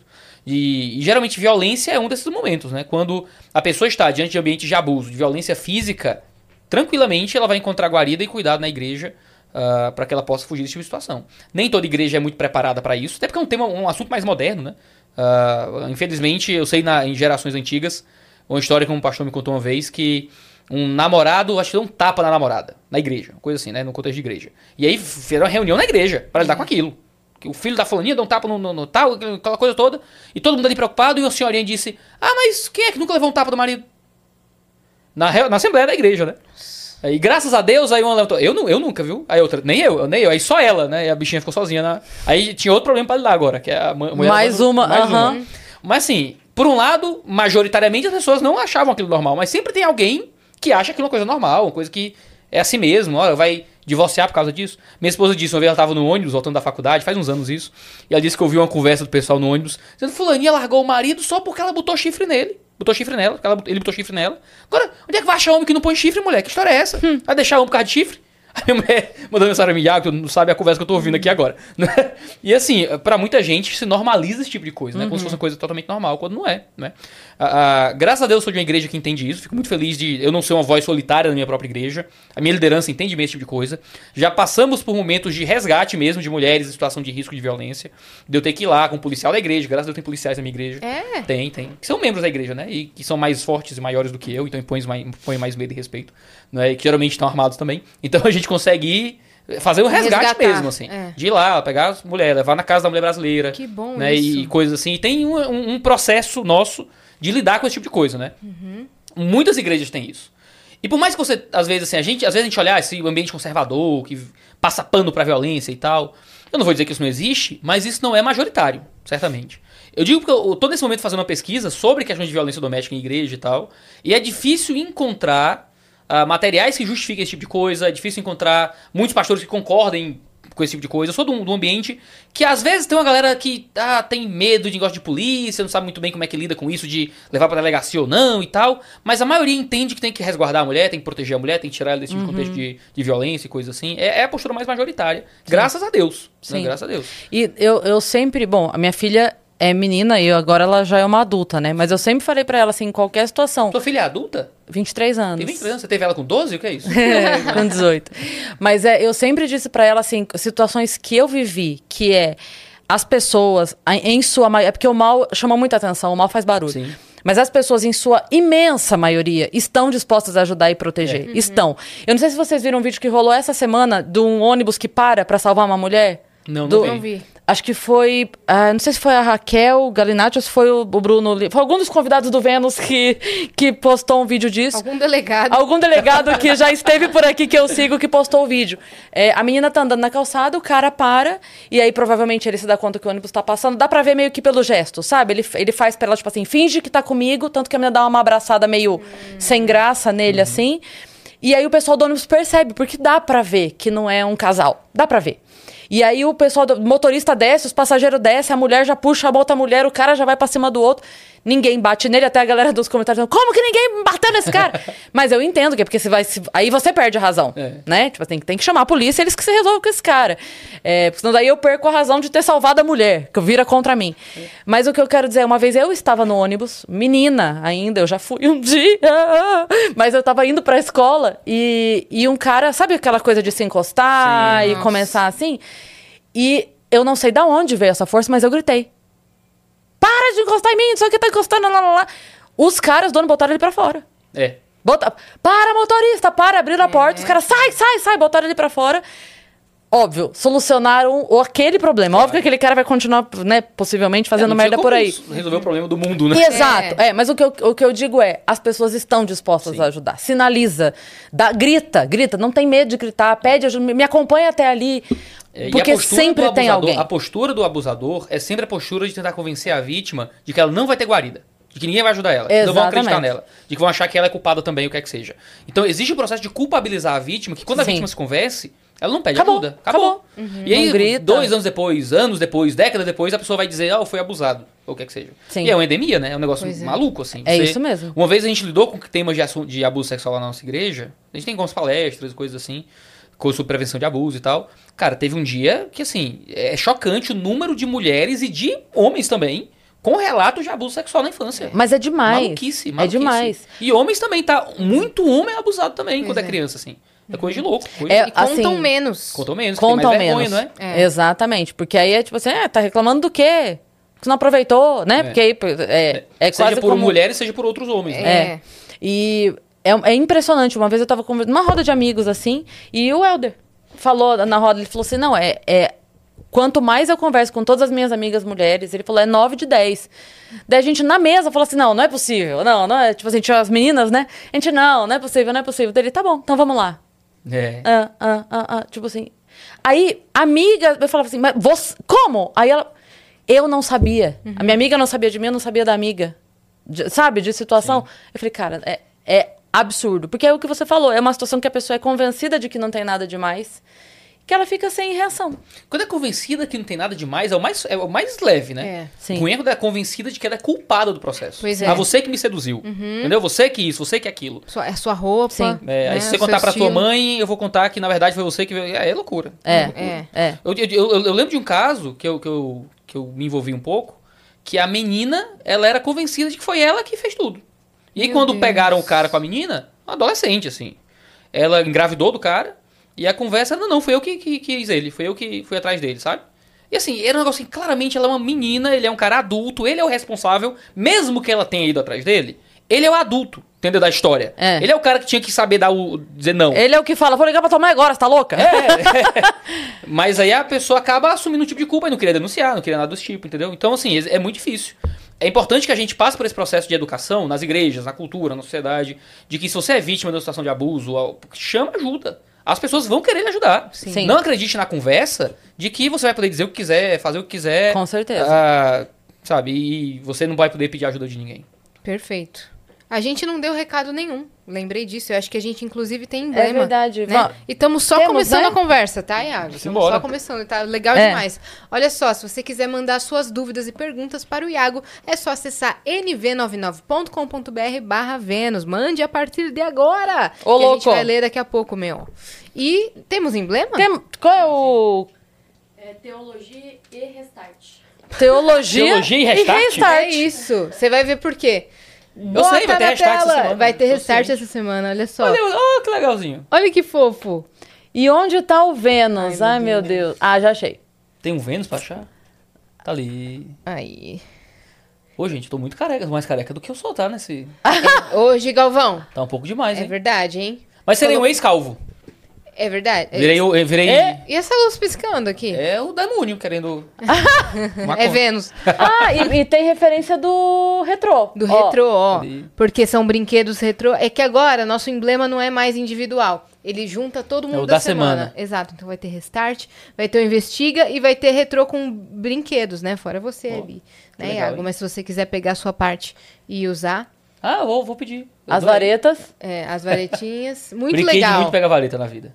Nossa, esse jogo dá- causa mais briga do que o Uno, né? Pouco se fala sobre isso. Mas muito Uma legal o geração de emblema. traumatizados com pega vareta. Amamos. E, cara, antes da gente começar, a gente tava falando sobre o calor extremo que tá fazendo, né? Tá em São Paulo, isso é insuportável. É, não é só São Paulo, é o mundo inteiro que tá com a temperatura muito maior do que o normal, né? E a gente tá nessa, nessa fase de ebulição global, né? Que muitos cientistas estão falando. E a gente sabe que essa, essa mudança climática no planeta é algo mais geofísico, algo mais científico. Mas eu queria perguntar se existe, para isso tudo que tá acontecendo no planeta, alguma interpretação teológica.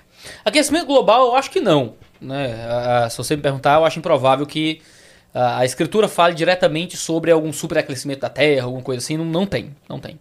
Mas, claro, eh, aquilo que é profetizado sobre o fim dos tempos no livro do Apocalipse, que é o principal livro que fala sobre como as coisas vão acabar, né? segundo a fé cristã, ah, inclui um tipo de cenário geopolítico de caos. né? De que as coisas vão caminhar para um nível de ruptura econômica, social, de guerra, de política, que vai ser de catástrofe. né? A, a ideia é que o fim não será bom, o fim será catastrófico. E claro, isso pode ser em parte motivado por um ambiente de superaquecimento que pode gerar dificuldades com relação à colheita ou o que é que seja também. não é? Existem, a gente não acredita que tudo que acontece ah, de forma sobrenatural será sempre a partir de um ato miraculoso. O que é sobrenatural pode se manifestar naturalmente também. né? Então o mundo pode mudar de certas formas a chegar àquilo que foi profetizado. A escritura nem sempre está muito preocupada em explicar os comos das coisas. Né? Então às vezes a gente é cheio de dúvidas, ah, mas como é? Vai ser de que jeito? Nem sempre a gente tem todos os comos. A gente tem mais os o quês e os porquês, né? Sim. Então a gente sabe para onde as coisas vão, a gente não sabe exatamente como irá. Agora, a gente sabe que muito do cenário que a gente vê à nossa volta é a representação de um mundo que não é mais aquilo que ele foi feito para ser. Romanos capítulo 8, Romanos é uma carta de Paulo, as cartas são divididas em capítulos, capítulo 8 de Romanos, a gente sabe que a criação, diz o texto, foi, foi toda ela caiu em pecado também. Quando a humanidade peca, não só a humanidade a- a- agora sofre os efeitos morais do pecado, mas a criação, a existência sofre os efeitos morais do pecado. Então por que é que existem terremotos, aquecimento global, por que é que existem doenças, por que é que existe eh, maremotos, vulcão matando gente, por que é que tem, como eu diria, questões genéticas do corpo humano que afetam todos nós. Tudo isso foi por causa que o mundo quebrou. O mundo está quebrado. Então, quando a gente olha em volta, Jesus diz isso sobre guerras, rumores de guerras, violência, tudo isso, quando a gente olha para tudo isso, a gente tem que pensar: esse mundo não tá legal, esse mundo não tá bem, esse mundo tá com problema. Tem um filósofo italiano chamado Giorgio Agamben que ele diz que aquilo que o mundo é, isso está fora do mundo. Então, quando a gente olha para esse mundo e interpreta que o mundo não é aquilo que ele deveria ser, poxa, esse mundo podia ser, podia ser uma coisa tão melhor, mas ele não é. Para onde é que isso deve apontar a gente? Para a ideia de que o que o mundo é, na verdade, está fora dele. O mundo ainda será o que ele deveria ser. E essa é uma das principais esperanças cristãs, né? De que a gente está no mundo quebrado, a gente está no mundo caído, a gente está no mundo cheio de problemas, cheio de dores inexplicáveis, de leucemia, de câncer, de, sabe, de catástrofe natural, de escassez de recursos, cheio de problemas terríveis, Desigualdade. desigualdades as variadas, pobreza extrema, mas todo esse mal que está à nossa volta um dia será redimido quando ele vier para destruir todo o mal, não é? Aquela velha discussão do problema do mal, né? A certeza que nós temos é que o mal um dia acabará, que o mal um dia será extirpado e que o sofrimento um dia será recompensado, inclusive, né? Por um Deus bom e justo que virá para limpar do nosso olho toda lágrima quando a gente encontra em Jesus a nossa salvação e esperança, né? Então, eu não sei se o aquecimento global é um fenômeno apocalíptico, né? Talvez seja só um fenômeno da nossa má administração do mundo que Deus criou mesmo. Ah, por mais que eu sei que tem gente que nega esse tipo de coisa, mas eu acho uma bobagem isso. ah, de negar aquecimento global, esses ambientes anti-ciência de forma geral, não, não sou muito próximo desse povo, não. Mas. Eu odeio esse relógio da Apple, porque quando me ligam, ele, ele, eu, Ele ele mostrou a fica- é, notificação. Eu marco Eu achei pra- que você tava querendo ir embora. Não é? Eu, não, eu, eu Parece quis, que você tá assim, eu Ah, quis ver, cara. explicar pra não parecer que eu tô querendo ir embora. A entendeu? cada. É, como é que é? A cada meia hora eu olhava no relógio. A cada não, não, não. meia hora. A cada meia hora eu pedia pra ir embora. É diferente. Foi Ah. cárcere privado ali no Vilela mesmo. Tá? Mas o. Mas esse- esses, fe- esses fenômenos globais apontam justamente pra esse mundo que precisa de uma redenção. Uhum. né? Eu acho legal, eu acho que foi o C.S. Lewis. C.S. Lewis escreveu aquele Crônicas de Nárnia, né? O famoso. Sim. E muita gente não sabe que ele era um cristão devoto, acadêmico, que escreveu um monte de livros sobre cristianismo, sobre teologia e tal. E existem muitos símbolos bíblicos, Muitos. né? No, Ele era nas amigo do Tolkien, de né? Nárnia. Ele É. fazia parte dos Vikings, que era aqueles, aquele grupo deles lá de, de amigos, escreviam juntos, e um via a história do outro. A principal crítica do Tolkien ao C.S. Lewis é que o Lewis era alegórico demais, tudo tinha uma correlação muito direta com as coisas da, da igreja. assim. Era meio isso. O, o Tolkien gostava de uma coisa um pouco mais. uma analogia um pouco mais obscura, um pouco mais difícil, assim. E o Lewis não. O Lewis era assim: eu, eu tenho o Leão Jesus aqui. É. E é isso aí, né? Tem a canção da, da criação e tal, tudo é muito alegórico. Tem o céu, no final é. No final ele divide o bom e os maus, a direita e a esquerda, sabe? Aquele negócio bem Jesus, Apocalipse. Sim, estereótipo, E né? bem, Bem, bem. E é muito bonito, né? Os crentes adoram, eu adoro. Chorei no final da Crônica de Nárnia, é muito lindo. Vai ter agora a série de Nárnia, né? Tô louco Vai pra ter ver. agora a série. Né? Foi, é, quem vai dirigir é a mulher que fez Barbie. Ah, é? É. Olha aí. Então, assim, os crentes estão meio preocupados. Porque a, a Greta que fez a Barbie vai fazer agora a Crônica de Nárnia, só que ela vai tirar o cristianismo do Crônica de Não, acho não que não. sabemos. Não, eu- eu- mas eu não tô nem aí, é só Acho filme. que ela né? vai ser bem fiel ao, Vamos aos ver. livros. Eu espero que seja, eu acho tão legal. O livro é tão bom. Mas o. Ele escreveu que o sofrimento é o megafone de Deus pro mundo surdo, sabe? E às vezes quando a gente sofre, quando o mundo tá, tá mal, quando as coisas não vão bem, a gente sempre acha que isso representa o que Deus nos abandonou, que Deus não quer mais saber de mim, que Deus me odeia, ou o que é que seja. E essa é é a postura dos amigos de Jó. Jó é um personagem do Antigo Testamento, talvez seja o primeiro livro escrito do Antigo Testamento, mais antigo. Alguns acreditam que foi escrito até pelo próprio Moisés, ao lado do Pentateuco. E Jó era um homem justo, íntegro, correto, fazia tudo direitinho, cuidava dos filhos, era um bom profissional. E aí ele sofre uma catástrofe terrível, perde tudo. Morrem os dez filhos, ah, os- levam os bens dele, roubam os recursos, matam os servos, ele fica doente, a pele fica cheia de feridas, com bichos entrando e saindo das feridas dele. É uma coisa horrorosa. Nossa. Os amigos chegam nele e começam a acusá-lo. Dizer, Jó, cara, confessa aí, cara, tu tá fazendo uma coisa errada, Deus tá te abandonando, Deus tá com raiva de tu, que foi o que tu fez, cara. E a grande lição do livro é: o sofrimento nem sempre vem porque a gente fez alguma coisa errada. O sofrimento vem porque faz parte do plano misterioso de Deus para essa existência. No fim das contas, Jó faz muitas perguntas ao longo do livro. Por que é que Deus fez isso comigo? Por que é que Deus me colocou nessa situação? Por que isso? Por que aquilo? Amaldiçoado seja o dia do meu nascimento e tal. E no final, a ideia que a gente tem é que Jó vai encontrar Deus, Jó vai questionar Deus. Qual será a resposta de Deus? E quando Jó encontra Deus, acabam as perguntas de Jó. Porque para Jó, ver Deus respondia tudo. Para Jó, ver Deus já justificava tudo. Então, às vezes, a às vezes as, as pessoas perguntam pra gente que é teólogo algumas coisas que a gente não tem resposta. Por que, que meu filho morreu? Por que, que minha mulher teve câncer? Eu digo, eu não sei. Eu não sei. Por que isso especificamente? Eu se- não sei por quais caminhos Deus conduz o mundo. Mas eu confio que ele é bom. A fé bíblica é isso. né? A palavra fé foi meio deturpada hoje em dia para duas coisas. Em um sentido, para um tipo de pensamento positivo. É, Tenha fé que vai dar tudo certo. Mas Isso não é fé da escritura, porque eu tenho fé e eu acho que não vai dar tudo certo, tudo certo o tempo todo. As coisas podem dar errado no meio do caminho. Fé não é pensamento positivo. Para outros, fé é acreditar que Deus existe. Não, eu tenho fé, eu creio que Deus existe. Eu não creio que foi um processo cego, evolucionista, de mutação e adaptação que chegou até. Acredito que Deus estava guiando este processo e tal. Isto é fé. Mas na escritura, fé nem é acreditar que Deus existe. Porque Deus existir é, um- é assim, uma situação. É, é- é lógica, não é fé para a escritura. É uma coisa que eu sei a partir da existência. Você olha para o mundo à nossa volta, é impossível olhar para isso e achar que veio do nada, como tentam, tentam justificar hoje em dia Isso não é, isso não é uma questão para a Escritura. Fé é acreditar que Ele é bom. Essa é a fé da Escritura. É acreditar que o Deus que está nos céus, apesar de olhar em volta e às vezes não parecer, do mundo ser ruim, das coisas irem mal, eu creio que Ele está cuidando de mim. Mesmo quando parece que eu estou abandonado. Sim. Eu creio que Ele vai É me recompensar. Essa passos é a fé na areia, né? É o Os passos na areia. Famoso. É. Nossa, eu li isso, era criancinha, meu pai me dava esse negocinho do passos É. na areia. Mas é, é, é, uma, é um conceito difícil mesmo, né? Sim. Eu lembro uma vez que eu tava conversando, eu não lembro é, com quem foi, mas eu tava dizendo isso, que tipo assim, é, o aceitar tudo, quando a gente fala assim, não, eu aceito, parece muito subserviência ou comodismo, eu É. aceito tudo.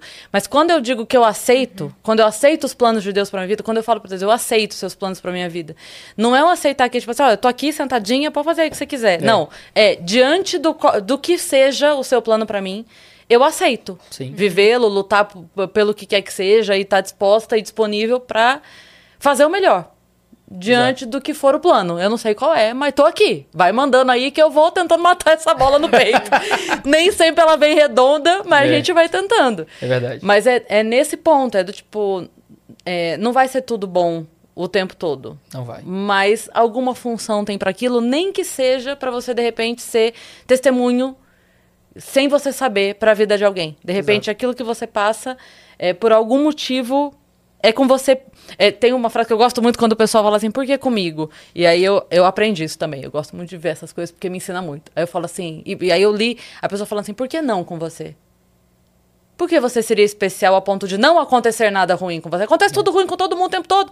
Bate o carro ali, o outro ali capota, o outro ali, isso aqui, o outro ali quebra o vidro. Porque com você, a- a- Alecrim o alecrim dourado dourado não vai. Não vai, é claro que vai, mas é aí que você vai provar, porque senão, também se tiver tudo bom. é, às vezes, quando eu, quando eu falo de gratidão, por exemplo, a pessoa fala assim, ah, mas é muito fácil falar de gratidão que tá tudo bem com a sua vida. Eu falo, mas eu não falo só agora, eu falava antes. É que antes você não tava ouvindo que não tava tudo bem. Mas eu tava falando já antes. Agora, comece a reparar, eu sempre falo isso para as pessoas, repare se é, quem fala de gratidão fala porque tá tudo bem, ou se acaba ficando tudo bem com quem vive muito a gratidão. Perceba se não é o. Se o Tostinos vende mais porque é fresquinho ou é fresquinho porque vende mais. Se não é o contrário que acaba acontecendo. E aí eu, eu gosto de botar um vídeo do Terry Crews que ele fala disso. Que ele tá dando uma entrevista, não lembro pra quem é. E aí o cara fala pra ele: você cresceu num bairro muito pobre, assim, com zero oportunidades, é uma vida totalmente difícil Muita violência na casa Muita dele. violência. E daí ele fala: como que você chegou aqui? Você é o Terry Crews, como você chegou aqui? E aí ele fala: é, todos os meus amigos da infância ou estão mortos ou estão presos. E eu tenho certeza que o que me trouxe aqui é o meu sentimento de gratidão e de ser positivo e de. é, Tipo assim, viver o o melhor. Diante do que eu tenho, eu faço o meu melhor.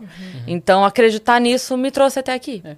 O cristianismo é a religião perfeita para lidar com uma vida tão difícil, que é a vida de todos nós, né? Sim. Porque a gente adora um Deus que morreu, sabe? O, o- o Deus do cristianismo não é uma figura impassível, não é um, um herói militar do passado. Ele é um, um Deus que encarna como Jesus Cristo, na, na nossa, na nossa fé estabelecida na Escritura, essa que a gente acredita. Deus encarna como Jesus Cristo. Ele vive uma vida perfeita, realiza vários milagres para mostrar que é realmente alguém enviado dos céus. E então ele morre numa cruz romana, diante da rejeição do seu povo, que é o povo judeu. E então ele ressuscita para provar que ele realmente era Deus, não só mais um charlatão qualquer falando em nome de Deus. Então, veja, tem, um- uma canção no Inário Presbiteriano que canta Ó fronte ensanguentada de opróbrio e dor, né, de, de espinhos coroada. né, E isso é muito forte para mim, assim. Ah, ele... eu adoro um Cristo cuja fronte estava ensanguentada. Isso é muito louco, porque a gente tem uma visão de Deus que sofreu. O nosso Deus... Veja só, a imagem de Cristo é que ele ressuscita e ele mostra as cicatrizes para os discípulos. Ou seja, mesmo Jesus ressuscitado, ele conserva as cicatrizes consigo. Então, nós adoramos um Deus que tem cicatrizes. Sim. Então, não é uma visão impassível de uma figura, de um motor imóvel, sabe? Não, não. Romantizado. É, é, é o, é o Deus que encarna e vive uma vida de sofrimento por mim. Então, eu- ele é um Deus que entende o sofrimento, que tem compaixão do sofrimento, que se colocou no sofrimento por mim.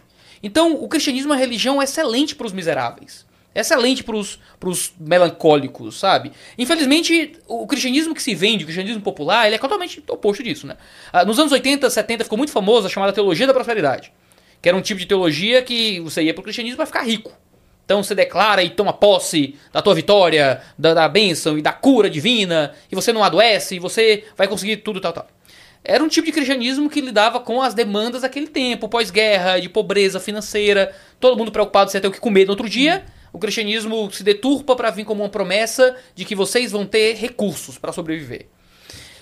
Qual é a grande demanda da nossa geração? É dinheiro, necessariamente? Para algumas pessoas ainda é. Mas o grande mal é propósito. É razão, é felicidade. Tá todo mundo nos remédios, tá todo mundo em depressivo, tá todo mundo na terapia, tá todo mundo mal, é suicídio.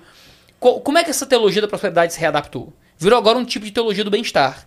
Eu chamo de teologia do coaching. Escrevi um livro com esse- falando sobre isso, inclusive, que vocês receberam. Né? Que se chama Você é o Ponto Fraco de Deus e Outras Mentiras da Teologia do Coaching. A gente recebeu isso mesmo. Isso. Que é simplesmente eh, essa, essa nova deturpação do cristianismo, onde o cristianismo é um fenômeno de um tipo de bem-estar. É tipo um papo de coaching, de life coaching, sabe? Você vai ser a sua melhor versão agora, você vai conseguir vencer todos os seus desafios emocionais, e o cristianismo vai te deixar lindo e bonito, e, e é isso. E você vai conseguir empreender, e vai, sabe? É uma coisa meio coaching, assim, que o cristianismo agora virou só um jeito de você conseguir progredir na vida. É. Quando muitas vezes, tá bom, eu posso me tornar cristão e isso vai me ajudar a lidar com as questões internas e tal, criar uma comunidade, melhora o meu comportamento até como profissional muitas vezes, e às vezes minha vida pode melhorar porque eu me tornei cristão. Mas essa não é a promessa do cristianismo, não é o núcleo do cristianismo. O cristianismo é, acima de tudo, uma mensagem de salvação da alma. É, acima de tudo, uma mensagem para lidar com toda a desgraça que eu faço comigo mesmo. Com todo o meu afastamento de Deus. Não é a promessa de que eu vou me sentir bem nessa vida. É a promessa de que talvez, talvez a vida fique até mais difícil. Porque agora eu vou ter que lidar com questões minhas que eu não queria lidar. Eu não vou mais tentar consolar minhas próprias mágoas e angústias no, no pecado que me convida o tempo inteiro. Agora eu vou ter uma vida diferente, vou dedicar minha vida a Deus. Às vezes fica mais difícil viver. Lutar pela santidade, lutar contra as obras do pecado, tentar às vezes perdoar. Perdoar é muito difícil. Às vezes é muito mais fácil devolver na mesma moeda, né? O pessoal, quando fala de cristianismo, toca muito em ética sexual, né? E coisa assim, casar virgem. Cara, isso é, pra muita gente é absurdo. Cara, absurdo é perdoar. É a pior coisa do cristianismo. É dar a outra face. É a parte muito mais difícil. O Sermão do Monte fala um pouquinho de sexualidade. Fala muito sobre eu orar por quem que é o meu mal. Ah, isso aí é muito mais difícil do É que mais difícil. casar virgem. Casei virgem. Perdoar os caras que fazem coisas ruins comigo é muito mais difícil. Entendeu? Porque a gente quer devolver na mesma moeda. E o cristianismo vem pra nos pegar e levar um tipo de vida que não é fácil muitas vezes. Sim. Você pega o livro dos Salmos, que é, é o livro do Antigo Testamento com as canções de Davi, de, de outros poetas do Antigo Testamento, é o grande inário dos judeus, né? Que eles cantam nas canções de peregrinação e tal. Você tem ali nos, nos Salmos canções de dor o tempo inteiro, de sofrimento, de abandono o tempo inteiro. Então, o cristianismo é uma religião que lida com o abandono, que lida com o sofrimento, que lida com a dor, ah, que recebe o fraco e o desvalido o tempo inteiro. É muito triste que nesse tempo de Instagram, de rede social, tudo pareça muito da vitória e do crescimento e do sucesso. E, e o que é cristianismo? É você achar, sabe, felicidade é a melhor versão que você tem de você mesmo e tal. E, cara, às vezes o cristianismo é só o jeito de pegar você no buraco que você se meteu e te ajudar a encontrar um propósito pra toda essa, essa desgraça que você fez com a sua vida, pra você encontrar razão e propósito em tudo, sabe? Nietzsche, Nietzsche dizia, ele escreveu que a grande questão do sofrimento não é a, a sensação física do sofrimento, mas é a falta de propósito no sofrimento. É o fato de que o sofrimento parece inútil, dizia, dizia o Nietzsche. E eu já gosto de pensar mais no, no- no outro autor, que é o Viktor Frankl. O Viktor Frankl foi um neuropsiquiatra austríaco que foi preso em Auschwitz, ele era judeu. Nossa. E ele sobreviveu em Auschwitz. Ele teve a chance de fugir de Auschwitz, de fugir da, da Alemanha na época, mas ele queria ficar com os pais. Os pais não iam conseguir fugir com ele, ele preferiu ficar pra cuidar dos pais. Acabou que foi preso todo mundo, o pai morreu, a mãe morreu, a mulher morreu, filhos morreram, sobrou só ele, Ele sobreviveu. E ele sobreviveu. E ele falava muito sobre o quanto ele, ele construiu toda a psicologia dele em cima da experiência ah, de Auschwitz, que é a logoterapia. E ele fala que, na verdade, a única forma de sobreviver ao sofrimento é encontrando propósito pro sofrimento. A única forma como os judeus sobreviviam em Auschwitz era quando eles conseguiam acreditar que alguma coisa ia acontecer amanhã, que alguma coisa ia para além daquele dia. E ele diz uma coisa que é muito chocante. Ele diz que quando você pegava um judeu fumando o último cigarro, é porque você sabia que ele ia definhar no outro dia. Quando o cara não guardava um cigarro para amanhã, é que você sabia que acabou para ele. Ali já não dá mais, ele vai morrer. Porque o, o- essa, essa visão do outro dia, essa visão do amanhã, da possibilidade de eu, eu vejo um propósito para além daqui, era o que dava força e o que ele chama de autotranscendência para esses indivíduos. Né? Eles conseguiam transcender a própria circunstância, a própria situação. né? E é isso que o cristianismo muitas vezes fornece pra gente. Fornece, não fornece a, a retirada do sofrimento, Sim. mas fornece um propósito pro sofrimento. Algo pra você se agarrar e confiar, né? Alguém Isso, pra você é. confiar. Nossa, que, curioso, eu postei ontem, ontem, anteontem, sei lá, o trecho com o do papo com o Gaulês, que eu, ti- que eu postei do... Grande aulê. A gente, é, a gente legal. falando Eu sobre. é, quando rolou. Eu, eu co- eu cortei esse trecho porque eu nunca tinha postado, eu vi várias páginas postando e falei, vou postar também. Que eu, eu mesma nunca tinha postado. Que eu tava falando sobre quando aconteceu a minha separação e a força que eu vi na minha filha. Sobre como foi o momento que eu falei, não, não posso. Não posso passar essa imagem pra ela e tal. Sim. E, e eu fiquei impressionada com a quantidade de mensagens que eu recebi, assim. Já passei por isso e por causa dos meus filhos, ou tô passando por momentos mais por causa dos meus pais, ou não sei o que, mais por causa da minha esposa. É. Tipo assim, eu, isso que você tava falando, o propósito da dor. É. Eu entender que, tipo assim, beleza, mas então eu vou fazer alguma coisa. É. Eu vou me movimentar porque Eu alguém vi- depende de mim, alguém. É. Eu vi muito isso com mulheres na rua. Eu fiz uma experiência com moradores de rua em 2017. Eu passei um ano, não o ano inteiro, mas eu ia duas, três vezes, quatro vezes por semana, dormir na rua com moradores de rua lá em Fortaleza. Escrevi um livro chamado A Máfia dos Mendigos, que eu conto essa história. Foi publicado em 2019 pela Record. Mas foi um período de um ano. Minha esposa é antropóloga, minha esposa é cientista social, e, e aí eu tinha muito essa, essa vontade de entender mais a situ- a situação do pessoal na rua. Eu, como pastor, fazia muito trabalho social na rua, mas era aquela coisa padrão. Levava comida, dava comida, falava um pouco de Jesus e tal, ia pra Você casa. não sente a vivência, É. né? E nem a dor. E no outro dia tava as mesmas pessoas lá. E me incomodava muito isso. A gente tá fazendo um trabalho completamente inútil. Era minha, meu sentimento. Enxugando gelo. É, tô jogando gelo. Parece que cada pequena gota aqui de, de caridade se dilui num mar terrível de miséria, assim. E aí eu, mas eu queria entender melhor. Mas eu não criei como um pesquisador. Eu não criei como um cara com uma prancheta ou com um pão. Eu queria vê-los sem eles estarem me vendo. Sim. A minha ideia foi pegar a roupinha mais velhinha que tinha lá em casa e chegar lá de madrugada, sentar no chão e ficar vendo. Perdão. E aí eu fiz a pesquisa todo 2017. Uma das coisas que mais me marcou era a diferença Um de... ano você ficou? Foi um ano. Eu perdi um ano fazendo isso. Eu ia, não ia, eu ia quase todo dia, mas, Ah, mas eu tá. voltava pra casa. Você voltava pra casa, voltava pra casa. Meu casamento não, acho que não resistiria. Entendi. Eu gastei um ano no meio da rua. Mas eu não tinha filhos na época, então era meio isso, assim. Eu dizia, Isa, se eu não fizer isso agora, eu não faço mais. Porque quando Uhum. tiver filhos, eu não tenho nem coragem, né? Hoje eu não teria o mínimo de coragem. Com dois filhos em casa, eu já tenho um tipo de medo e de senso de autopreservação muito maior do que eu tinha naquela época. É muito doido isso. É, e aí eu fazia isso e, e era muito, foi muito marcante pra mim a diferença entre mulheres na rua que tinham filhos e que não tinham filhos.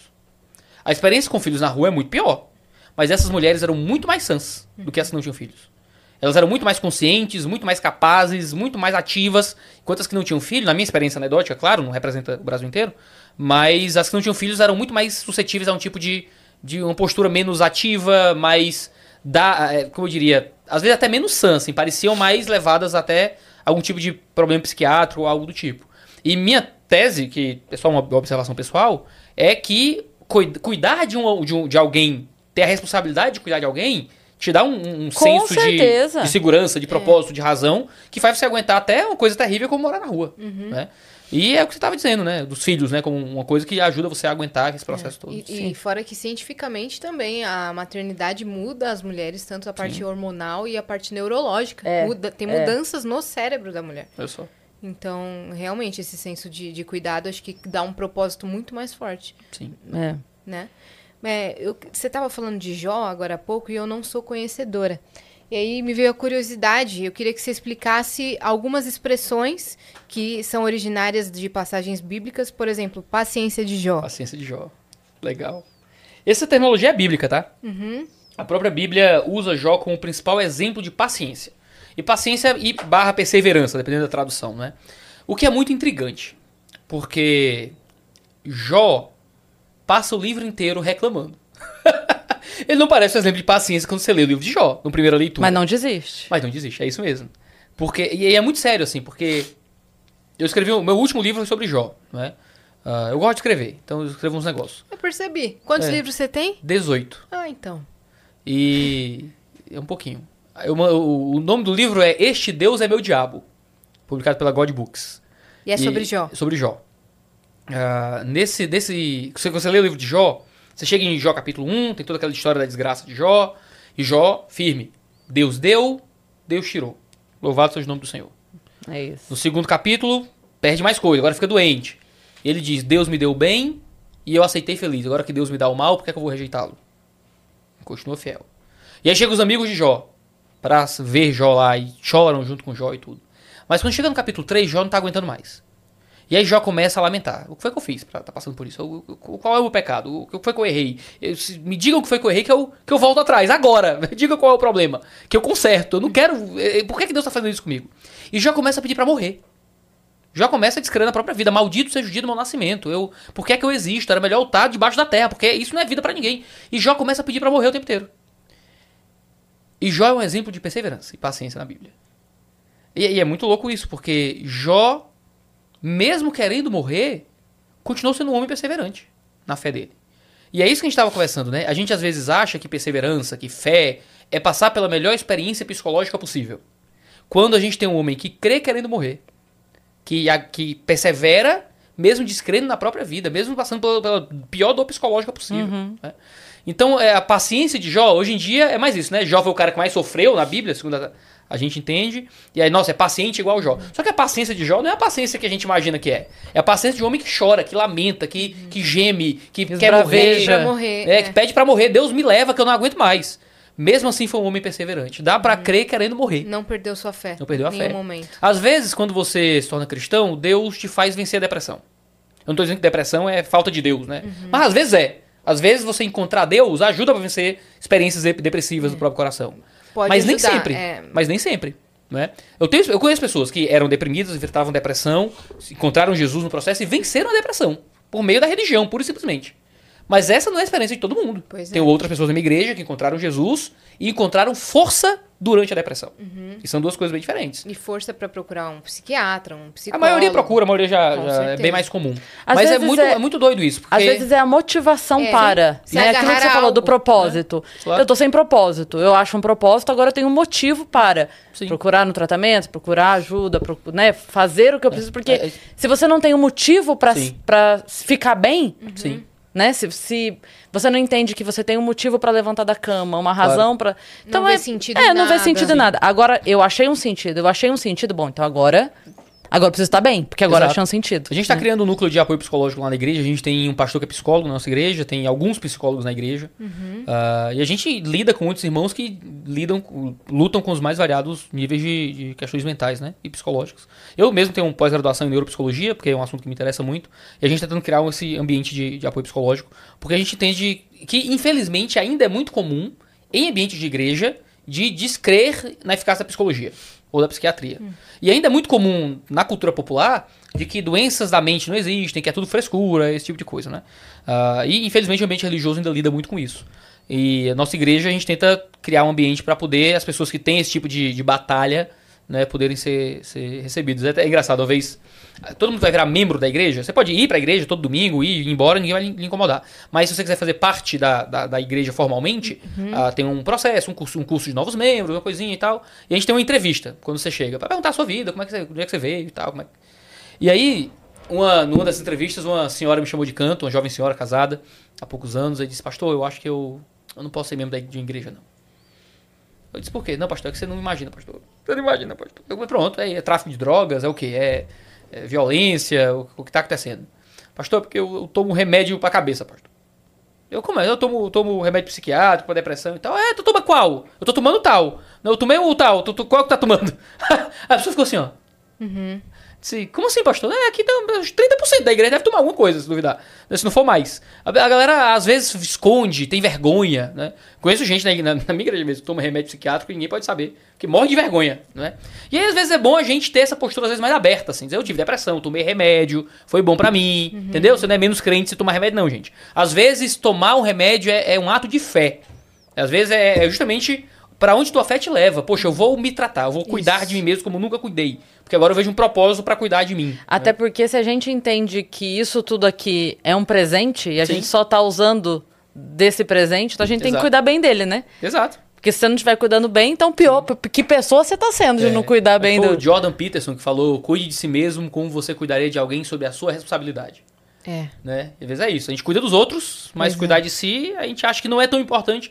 Mas como é que eu vou cuidar dos outros se eu não de algum- tiver algum nível de cuidar de mim mesmo? É a máscara do avião. Primeiro em você, depois nos É outros. isso aí, é a massa do avião, É total. isso mesmo. O, o- eu sou um pastor, né? Eu sou, o- eu sou de quem cuida.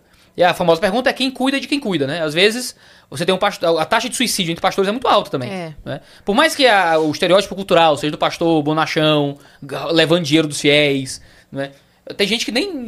Tem gente até hoje, colegas, assim, que acham que o dinheiro da igreja é meu dinheiro e que quanto mais dinheiro dão pra igreja, dão pra mim, né? E coisas assim. Ou que eu não pago imposto pessoalmente, por exemplo, né? Eu pago imposto de renda igual todo mundo, assim, tipo, eu pago imposto como todo mundo. A igreja não paga imposto sobre o montante que recebe, mas eu recebo um salário fixo da igreja todo mês. Ou Tem a seja, conta da igreja administrada por outra pessoa, eu recebo um Você salário. paga. Eu pago imposto, como todo mundo. E aí. ah, Onde é que eu ia chegar Calma com isso? mesmo? aí, calma aí. É, De cuidar primeiro Cuida- de é si isso. mesmo. Ufa. E às vezes, a taxa, o, o- pastores trabalham muito na vida das pessoas o tempo inteiro. Quem vai lá no. Que- Quem a mulher liga no dia da, da- que apanha do marido é pro pastor, geralmente. né? Ah, quando o filho tá na boca de fumo e alguém tem que ir lá tirar, é pro pastor que a, que a família liga. No- na depressão, no- na dor, no adultério. A gente tá lá no pior o tempo inteiro. Pois né? é. Então, e às vezes tem toda a pressão de ajudar, de você tenta ajudar e não consegue, e você está acompanhando a família e não melhora, e você às vezes tem vários conflitos éticos para ajudar a tomar decisões sobre as coisas. Muitos pastores tiram a vida, tem burnout, depressão, ansiedade, um monte de coisa. Ah, se o, e muitas vezes quando eles chegam nesses estados, eles se tornam incapazes de continuar pastoreando. Ou seja, porque tiraram a vida, obviamente, então não, não consegue fazer mais nada. Mas no caso de quem tem enfrenta problemas severos de saúde psicológica, como é que o cara vai cuidar de uma igreja se ele não consegue mais estar cuidando das pessoas, né? Então, se você não tiver algum nível de autopreservação, de autocuidado, de prestar contas, de ter gente em volta para ajudar, cara, você não vai pra canto nenhum, né? Isso- esse é o pastorado da vida real, assim. É. A gente às vezes olha pro pessoal da, de igrejas, essas mega igrejas né, pentecostais, de dinheiro, de coisas, dos grandes escândalos, e a gente acha que isso representa as igrejas de forma geral. E, é- e a grande realidade é uma igreja de 50 pessoas, numa esquina, um pastor que recebe ali, se muito, o salário mínimo, e tem um outro emprego para complementar a renda. E a, a maioria das igrejas funciona assim, né? E tá lá na vida das pessoas fazendo o papel de terapeuta, de psicólogo, de, de conselheiro, de, de Uber, pra muita gente. Né? A, vida, a vida real da- dos pastores comuns é uma vida de muito sofrimento, de muita entrega, muito sacrifício. Agora sim, tem também os, né? Que a gente sabe que eu não posso falar muito porque a cartilha do Ministério Público pode chegar a qualquer dia, então eu tenho Sim. que tomar cuidado. É, mas é aqu- aquela coisa, né? Gente boa e gente ruim tem em todo canto. Todo Na lugar. fila do banco, Toda no profissão, escritório, todo no... Então, assim... no podcast. Todo, todo canto. Alguma Então, assim, indireta, vai-? Ah, quem sabe, né? Não, brincadeira. então, é... Eu nunca fui no podcast com gente ruim, graças a Deus. Boa. Mas tá aí, ele tá aí e faz barulho. É, É. esse que é o negócio. E, e é quem às vezes é a única pessoa que as pessoas veem. Né? É o cara que tá fazendo barulho, é o cara que tá. Sim. Então a religião deve ser isso aí. Né? Pastorado, igreja deve ser isso aí. Né? E na vida real não é. Na vida real não é. Você falou de paciência de Jó. Tem alguma outra expressão que você lembre? Nossa! Assim, tem, tem beijo de Judas, mas acho que essa é muito Essa é popular. muito- é, é, da popular. traição, É, né? da traição Quando- é muito popular. No jardim do Getsemane, é, quando Judas vai trair Jesus, ele usa um beijo pra identificá-lo, né? Talvez a única curiosidade que eu O possa pra dar... crer. Ver pra crer também. É, Ver pra Tomé, crer. né? Também. É. Agora, eu vou entrar no ver pra crer, mas acho que na no caso de Judas, um- talvez uma curiosidade interessante é que provavelmente foi um beijo nos lábios. Porque no mundo greco-romano, era comum que pessoas se cumprimentassem com selinhos. Então era, era o normal, não era no rosto. Então nos nossos filmes, né, o beijinho é sempre no rosto. Filme de, de, de Jesus, né, e tal, o beijinho é no rosto. Pra não, pra não escandalizar, né, a cultura moderna. Mas provavelmente era um selinho. Era, não era sexual, nada parecido, era o jeito que as pessoas se tratavam beijo era com assim. intimidade. Era. E como assim? Não tinha rede social, não tinha Facebook, não tinha como imprimir uma foto de Jesus para o, o Império Romano, né? Então como é que eu sei que é o Jesus ali? Porque como é que eu sei que não vou colocar outra pessoa lá para ser preso para proteger esse cara? Eu não tenho foto dele, não vou ter retrato falado de Jesus, não tinha como. Então Judas, ó, o cara que eu cumprimentar com um beijo, não podia chegar, ah, tá ali Jesus, ó, aquele ali, corre! O cara que eu cumprimentar com um beijo vai ser esse que vocês sabem que é esse que é pra aprender. Então eu tinha esse jeito de se cumprimentar como um ato de intimidade e tal. O ver para crer vem de Tomé, né? No, no relato de João, que é um dos evangelhos que narra a vinda de Jesus, né? São quatro evangelhos, né? Mateus, Marcos, Lucas e João. Que são os evangelhos são os livros que narram a história de Jesus por quatro perspectivas diferentes, complementares, né? João é uma dessas. João lá pelo fim narra que quando Jesus ressuscita, os primeiros a verem Jesus são mulheres, não é? são as Marias. Ah, o que é muito interessante porque a mulher do mundo antigo ela não valia como testemunha no tribunal. Mu- Mulher e nada era a mesma coisa, mundo antigo, né? Vocês imaginam isso. E aí Jesus aparece primeiro para as mulheres e diz: "Vai chamar os meus discípulos" e tal. Então e elas foram as primeiras testemunhas da ressurreição. E elas chegam nos discípulos e contam. E os discípulos, o texto diz que as discípulas foram no túmulo de Jesus, só que os discípulos estavam trancados numa casa com as janelas fechadas com medo dos judeus. Então os discípulos, os homens lá trancados e a mulherada vai lá para tentar encontrar Jesus, né? E encontra de fato. E então eles voltam, narram, os discípulos acreditam naquilo, mas Tomé não tá junto, Jesus aparece no meio deles. E aí quando Tomé vem, os discípulos dizem: Jesus estava aqui. E ele nem a pau. Você não é maluco, mano? Tudo doido. Você não sai daí, seus loucão. Se, a menos que eu enfie o dedo nas feridas dele, eu não vou acreditar. E essa é a história. Quando, Tom, quando Jesus chega, e aí tem a injustiça com Tomé. Aí é a injustiça. Porque Jesus aparece e oferece a Tomé para que veja as feridas. Ele diz que não precisa. Ele diz que crê. Não é só de, só de vê-lo, né? Não precisava enfiar o dedo na ferida, não. Jesus oferece o lado e ele não faz isso, não fica cutucando Jesus, né? Ele crê. Então Tomé foi descrente no primeiro momento, mas ele creu depois que, depois que vê. Mas essa ideia de Tomé É ver pra interessante. crer, não tocar pra crer. É, história- pronto, ok, ok. Você tem razão, tem razão. Muito boa, expressão interessante. Interessante mesmo. Será que tem mais alguma? Acho que não. Tem- de- deve ter um bocado, o pessoal nos É, comentários vai manda estar mandando mil. Ah, quem tiver, quem tiver alguma. alguma aí, Cris, fala pra gente se tiver alguma outra É expressão. porque na hora do, do, do pulo do gato, assim, a gente, né, pra lembrar é mais difícil. É. É. Que pastor é esse? Não sabe uma expressão bíblica. Não, é que na hora de. É, não, expressões listar, cotidianas, tô falando, isso, né? que nem paciência de Jó e. Crer pra ver. Ah, mas a galera vai mandar aí. Vê pra crer. É, crer- é, ver pra crer. É crer pra ver. É que você tá com a coisinha É do- natura. É. Renato, É natura, crer pra ver. Mas Ok. é, eu queria. É que eles usaram a expressão ao contrário pra fazer uma ação beneficente. ah, interessante. que daí natura o, o, fixo. o crer pra ver seria, tipo assim, você crê, doa, e aí você vê o resultado. Eles usaram o contrário pra Foi a fazer. Natura essa. fez aquela propaganda do, do Caju? Não foi não, né? Foi outra. Aí eu já não sei. Não sei. Não não você sei. não vira a polêmica do Caju? Que caju. Ah, gente. Porque, o- Ah! porque uma dessas Não empresas... quero meu- falar sobre. Uma empresa, que eu não sei qual é, eu nem lembro, graças a Deus eu não lembro, que eu não, nem me Eu comprometo. vi, eu vi. Fez uma propaganda envolvendo tirar um caju, botaram o caju de cabeça pra baixo. grudado, sei lá, numa oliveira, sei lá o que era, assim. Não sei qual foi e a aí marca, o pessoal... mas acho que não é, foi a Natura. Acho que não foi não. Aí o pessoal que é do Nordeste, que sabe o que é um cajueiro... A castanha pra baixo. É, ficou... E não era nem o galho e tal. Não era nem lugar, não, era ridículo, assim, tirando o caju, assim. Foi uma Ah, coisa mais eh, de, de- da construção cênica mesmo. Entendi. Mas é liberdade poética da É igual os nossos planetas, tudo errado aqui. É, se forem falar alguma coisa aqui... Ah, não, mas só tem quatro, pô, não tem nem... tem Não, então, mas, mas- eles conseguem estar errados. É, os quatro... Só tem Porque, quatro. ó, e os ve- quatro veja bem, errados. veja bem. Aqui a Terra e aqui Vênus. Terra e Vênus têm praticamente o mesmo tamanho. É. E eles estão bem diferentes. Aí aquele desenho do segundo ali, ó, é o desenho que na verdade é o do maior, que é Júpiter. Entendi. E o do desenho do maior, na verdade, seria nesse menor, que é Marte. Marte. Seria o menorzinho, entendeu? Mas assim, liberdade poética total. Sérgio Sacani nos deu essa permissão. Ele deu, é, Entendi. Ele permitiu? Permitiu. permitiu. Então e tá também porque, permitido. assim, beleza. Eu o- gosto tanto do Sakane. é, Ele é Um- um, dos dias mais legais da minha vida. Você vai achar minha vida muito tediosa por isso, mas um dos dias mais legais da minha vida foi quando eu descobri que o Sakane sabia que eu existo. Eu fiquei tão feliz. Porque alguém comentou de algum podcast com o Pirula e tal, aí disseram, ah, o Iago. Aí o Sakane, ah, sim, o Iago e tal. Eu disse, o Sakane falou meu nome. Então, eu quero profetizar Iago Martins e Sérgio Sacani no mesmo papo. Ah, um seja dia. no Ciência Sem Não, Fim um ou num debate. Já aceitei. Não Né? debate, não, não quero. Eu vou A gente perder. fala um aqui, debate com amigável. Sacani. A gente faz aqui. aqui. A gente faz aqui. Com o Um você encontro. vai dizer, não, falei, falei. falei, Eu só quero aprender, Só né? quero, quero ouvir. Eu gosto muito, é um, é um cara muito gente boa. Gosto, tenho Não, muito ele carinho. tem muito Ele é demais. conhecimento, ele é demais. Mas o que eu ia falar é que depende do lugar do universo que tirou essa foto, né? Verdade, é a perspectiva. Ah, Entendeu? Tem, tem... Olha aí. Eu não entendo nada. Olha, a gente Vai que tava mais a- perto, a- mais arrumando longe. meios pra justificar Ah, eu- o erro, né? A gente É acha. assim que a gente faz, né? A gente vive de arrumar meios pra justificar os nossos erros. É verdade. É. Por isso que a gente precisa de salvação. Uma coisa que eu ia comentar, é só porque a gente quebrou o assunto agora, então eu vou voltar, porque eu tinha perdido na hora, não ia cortar depois. Mas já que a gente já cortou agora, Claro. falar dos planetas errados, é, você tava falando sobre perdão e que às vezes é difícil e Sim. que a gente, né, de, de querer o bem da pessoa e não, não reagir, não tentar devolver na mesma moeda já é muita coisa e tal.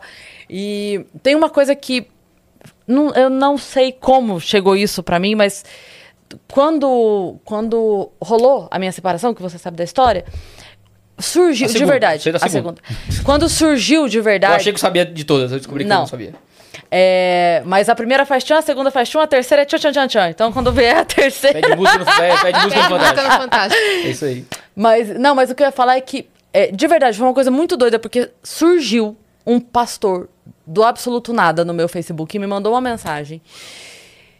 Não, não tinha adicionado, veio, falou comigo, falou isso e sumiu também. E eu fiquei assim, "J- mas gente, o que está acontecendo?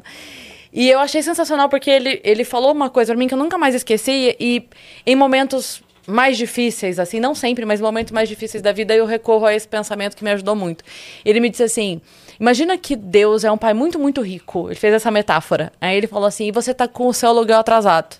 E ele pode facilmente pagar seu aluguel sem o menor problema. Faz a menor diferença para ele pagar seu aluguel, porque ele paga. Assim, ele tem muito, muito dinheiro. Imagina isso, tá?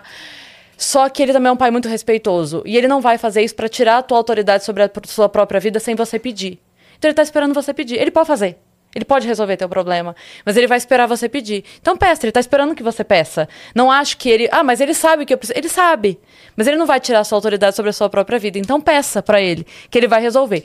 E aí aquilo ficou pra mim assim muito forte, sabe? Então é, já aconteceu depois disso, de eu passar por alguma situação determinada assim, que eu vejo que não é uma questão de, ah, aconteceu A, aconteceu B, eu faço isso, resolvo. É, é para mais do que isso. Então, quando eu percebo que é um problema muito grande, a, a minha oração é tipo assim: isso eu não dou conta, Deus, eu não dou conta. Pai, é, é assim, é, é mais do que eu posso, eu não dou conta, então vou, esse problema não é meu.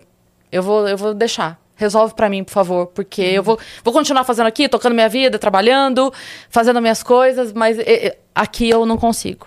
E impressionantemente, são raras vezes a que eu recorro isso, né? Eh, eu acho que tem muita coisa no mundo pior do que os meus problemas Ah, pra eu ficar pedindo toda hora. Mas quando eu vejo que é alguma coisa que foge, sabe? Eu, e impressionantemente toda vez se resolve, de alguma forma. Tem, Ou tem uma percepção muito interessante nessa, nessa metáfora, porque a gente entende que a oração não é um meio de informar Deus. né? Eu não tô dizendo pra Deus uma coisa que ele não sabe. Que ele sabe. Jesus, quando vai ensinar o Pai Nosso, ele diz isso. Não pense que é pelo muito falar que vocês convencerão a Deus, porque ele sabe o que vocês dirão antes que saia da boca de vocês. É o que Jesus diz claramente. Abre aspas, fecha aspas. Ele sabe o que vocês vão dizer antes que saia da boca de vocês. A oração é muito mais um ato de relacionamento. É como um pai, não é? Não é que ele. Não é que eu tenho que informar meu pai, nesse caso. Eu, eu vou me relacionar com ele, eu vou criar intimidade com ele, eu vou levar ele a minha questão, para que eu possa. Ele sabe da minha questão, mas ele quer que eu sente e conte e, e me relacione como uma pessoa com ele. Muito bonito, é uma metáfora muito bonita. Fiquei muito feliz que foi, que foi isso que você recebeu. Porque, às vezes, tem gente meio intrometida na vida dele, É, no não, sentido mas, negativo. mas o que mais me pegou é que ainda não havia. Isso foi muito no início, não havia. Não era público. Não era público. Olha, Sabe? Tipo É. assim, a, a mensagem e sumiu. chegou. Chegou e sumiu. É, Chegou e sumiu. a mensagem chegou e ele mandou: olha, é, sei que você tá assim, recebi pra te falar isso, e é isso, considere, lá, lá, lá, lá, lá. E foi, você mandou a mensagem e eu agradeci. Foi no Facebook e olha só. sumiu, sumiu. Não teve nada mais depois disso. Mas Era um pastor conhecido, alguma coisa assim? não, não. Era tipo um perfil, um perfil qualquer, assim, alguém ou que, Que sonhou maravilha. ou recebeu a mensagem e tal. Foi tocado de alguma maneira É. pra mandar, né? Eu gosto dessa, dessa, desse lance da mensagem que funciona. Eu sempre digo isso. Eu falo assim, é, eu acho que tem a maneira que funciona pra cada um, Deus sabe melhor do que ninguém. Tipo assim, como vai funcionar pra essa doida da Cris Paiva? que, que que eu vou falar pra essa doida aqui que ela vai entender a mensagem que eu tô falando? E na época tinha muita gente me trazendo mensagens, né? Tipo, ah, essa música, essa passagem, essa não sei o quê. E aí eu falava assim, mas eu tô aqui. Se ele quiser falar comigo, por que não fala comigo? Por que, que você sonha, não eu? Por que, que chega a música em você e não em mim? Eu tô aqui também. Eu, eu posso ouvir essa música sem querer, gente? Por que, que não vem pra mim? Por que, que tem que ter um intermediário? Eu não quero intermediário. Eu quero que seja. Não quero que seja uma seleção de alguém pra mim. Sabe? Então, isso me pegava muito. Aí tem que ser o jeito que a mensagem chega, né? A gente tava falando sobre. é, coisas da. a- mensagens que todo mundo conhece da internet. E eu acho que eu já contei aqui a história do cara do, do, do pastor novo que chega na cidade. Qual? Que é historinha de internet, que chega o pastor novo na cidade e aí ele chega e tá todo mundo meio ressabiado com ele, ele fala, eu preciso fazer alguma coisa pra, pra galera confiar em mim e começar a frequentar a minha igreja. E aí, uma cidade pequena e tinha um bêbado na cidade, que todo mundo conhecia, era o bêbado da cidade. E aí ele fala assim, beleza, vou tentar restaurar a vida desse, desse cara, vou tentar conversar com ele e tal, não sei o quê. E ele fica lá, vamos, vamos um dia, vamos um dia, vamos um dia, pá. Passa lá um dia, até que um dia o cara fala assim: ah, tá bom, eu vou. Eu já devia estar com o saco na lua, né? Ah, tá bom, vou passar lá e tal. Vai mesmo? Vou mesmo, beleza. Aí o pastor fica a semana inteira orando, procurando, anotando. Aí eu não vou falar disso, vou falar disso, vou falar isso aqui, tá, tá, tá, tá, tá. Aí chega no dia, o cara vai mesmo. Aí o pastor fala, não, é hoje, hoje é meu dia. Aí ele dá-lhe aqui, ó, no sermão, 40 minutos de sermão, e família, e responsabilidade, e não sei o que isso, aquilo, papá, papá, papá, papá. Acaba, ele vai falar, e aí? Daí ele fala assim, é, eu, eu eu acho que eu realmente vou restaurar minha vida, vou procurar minha família, vou não o pastor fala, pelo amor de Deus, me fala o que foi que eu falei, eu preciso saber. Eu falei 40 minutos, me fala, eu preciso saber o que foi que funcionou. Daí ele, ah, não, não tava ouvindo o que você tava falando, não, é que eu tava aqui viajando, parando, olhando pro nada. Teve uma hora que o senhor virou a página da Bíblia, assim, eu pensei, preciso virar a página da minha vida. Então, tipo assim, a mensagem C chega onde tem que chegar, do jeito que tem que chegar. O cara lá, 40 minutos, tá, tá, tá, tá, a galera toda assim, que esse doido tá falando 40 minutos já? A história é muito boa. Ô, Iago, o pessoal do chat mandou a- Mais as expressões. expressões. Ó, Ah. Bode expiatório Bode expiatório é muito boa. e mula Bora. de balão. Mula de balão. Nossa, essa é muito boa também. Bora, bora. Vamos bora, Boa, bora, galera bora. do chat, Boa. mandaram bem. Vou no mula de balão. Mula de balão. Eu não sabia que mula de balão era uma expressão popular, mas eu vou nessa. A história da mula de balão é a seguinte: é uma história do Antigo Testamento. Balaão era um profeta meio da pá virada, assim, sabe? Não era um profeta dos bons, não. E aí chamam Balaão pra ir profetizar contra a cidade dele, que era a cidade de Israel. E aí ele vai numa mula e a mula começa a brigar com Balaão. O texto diz que um anjo aparece e o anjo toma a mula pra falar por meio da mula. Pra poder repreender Balaão, ele tá indo lá co- profetizar contra o povo de Israel, aí ele, ele se arrepende por meio da pregação da mula. Então, o, pelo menos no contexto religioso, a gente fala da mula de Balaão como alguém que é us- alguém que é usado pra poder nos ajudar de forma meio aleatória. Assim. É, tipo Quando assim, o bebo fala uma sim. coisa que te ajuda, sabe? Aham. Diz, Rapaz, a mula, Deus A mula falou de pela Balaão. mula de Balaão agora comigo. É. E é o bode expiatório? Bode expiatório é muito bom, tá? Muito bom. No Antigo Testamento, você tinha muitos rituais de sacrifício pra poder ah, expiar o pecado. A ideia de expiar o pecado era tipo perdoar e extirpar o pecado, acabar com o pecado. Então você tem a busca pela expiação. O bode expiatório era um dos sacrifícios do Antigo Testamento, em que o pecado era lançado sobre aquele bode, o bode era morto, ou então lan- lançado para vagar pelo deserto, e então o pecado morria junto com aquele bode, porque aquele bode expiava. Na cultura judaica havia muitos tipos de sacrifício. Você enviava ovelhas, mais normalmente, cordeiros, mas se você fosse muito, pro- muito pobre, você ia enviar uma pombinha, uma rolinha, uma coisa assim. E aí o, o processo era, o pecado era lançado sobre aquele animal, o animal, ao ser morto, espiava o pecado. Ah, uma história muito famosa no Antigo Testamento é das dez, das dez pragas do Egito. Moisés, para libertar o povo de Israel ah, debaixo da opressão de, do Egito antigo. E aí, pragas vêm sobre o, o imperador, porque ele não queria libertar o povo. E a última praga era a matança dos primogênitos. Né? Que aí viria um anjo mau para levar todos os primogênitos, mas aqueles que tivessem a expiação sobre a sua casa não teria os seus filhos ah, levados. Então você tinha que passar o sangue por cima do umbral da porta do, da ovelha ou do bode que fosse espiado para poder deixar claro, o pecado dessa casa está espiado, então o anjo não passará aqui. No Novo Testamento, esse conceito de expiação passa a ser usado para o sacrifício de Jesus. De que e, e o- os próprios profetas do Antigo Testamento diziam: não é o sangue de bodes que vai perdoar pecados. Não é o sangue de ovelhas que vai perdoar pecados. O que perdoa o pecado, no fim das contas, é o quê? É o sangue de Jesus. Então, quando Jesus aparece, João Batista, que está na minha camiseta, né? Ju- aqui é João Batista, anjo segurando a própria cabeça. Ele foi morto decapitado. Ele está segurando a própria cabeça. A ideia de que ele ah, está vivo, né? mesmo depois de morto. E a ideia é que quando João Batista encontra Jesus, ele diz: Eis, os corde- Eis o Cordeiro de Deus que tira o pecado do mundo. A ideia é de expiação, que Jesus é o Cordeiro que foi entregue para ser expiado. Então, bode expiatório é alguém que leva a culpa para outra pessoa. Então, era o, a- o animal que levava a culpa no Antigo Testamento, mas é Jesus. Não é alguém que espiou alguma coisa. É. É, daqui tava um Não é o choquei. Não. É, expiatório, é expiatório com X. né, de expiar. É de expiar com X. E é, e é muito bonito, assim. O meu versículo favorito da Escritura é meio que sobre isso, assim.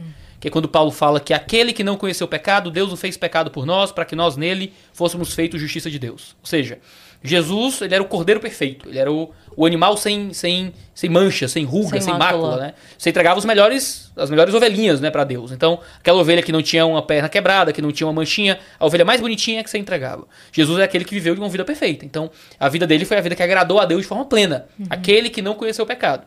Deus o fez pecado por nós. Ou seja, ele tomou o pecado sobre si, Sim. no meu lugar. Então, por que, é que eu sou aceito por Deus? É porque eu sou melhor?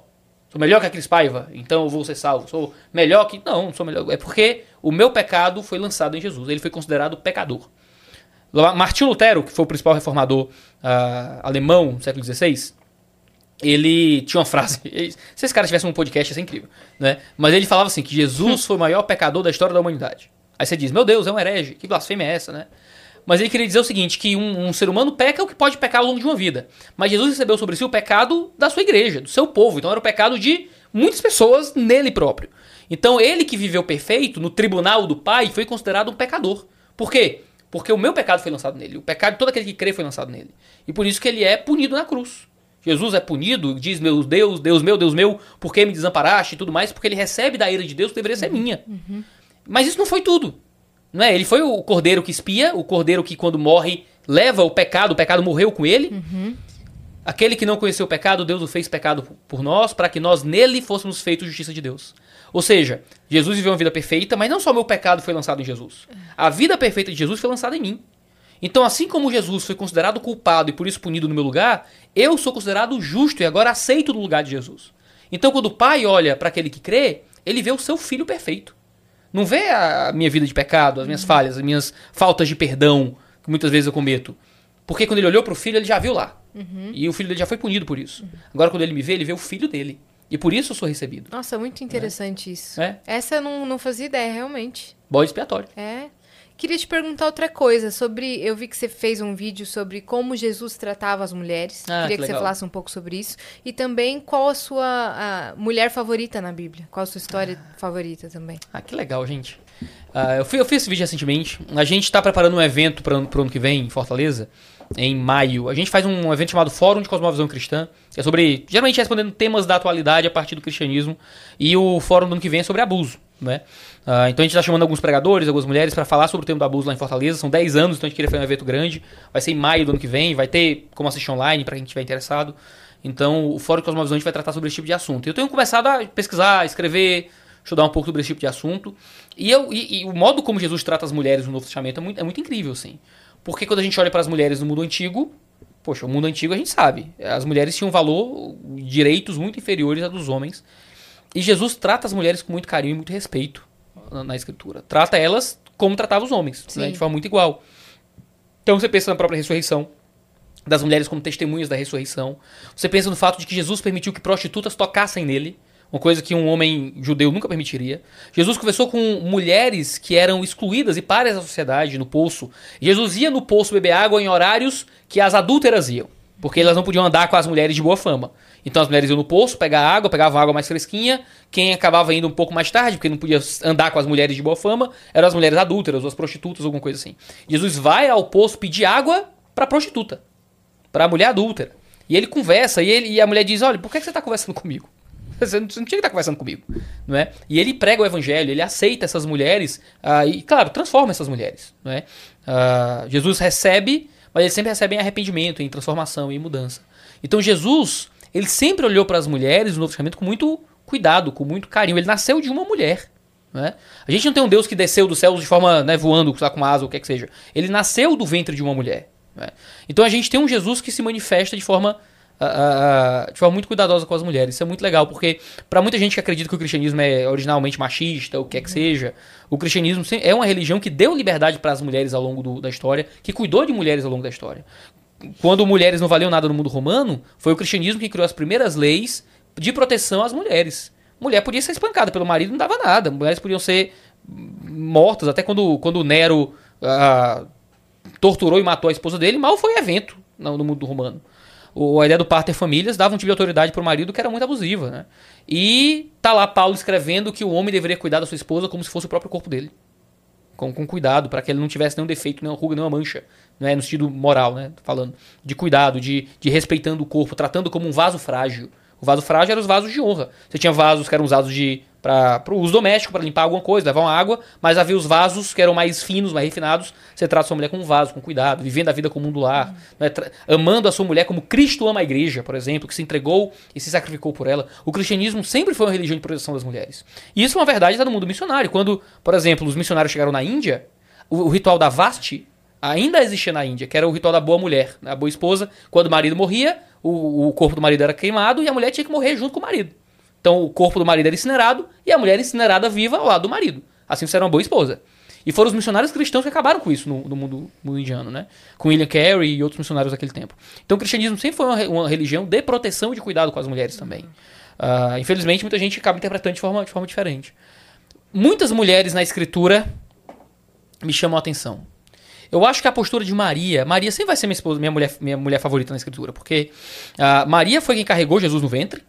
Maria, e aí os protestantes e os católicos vão divergir na leitura de Maria, mas eu entendo Maria como uma mulher comum.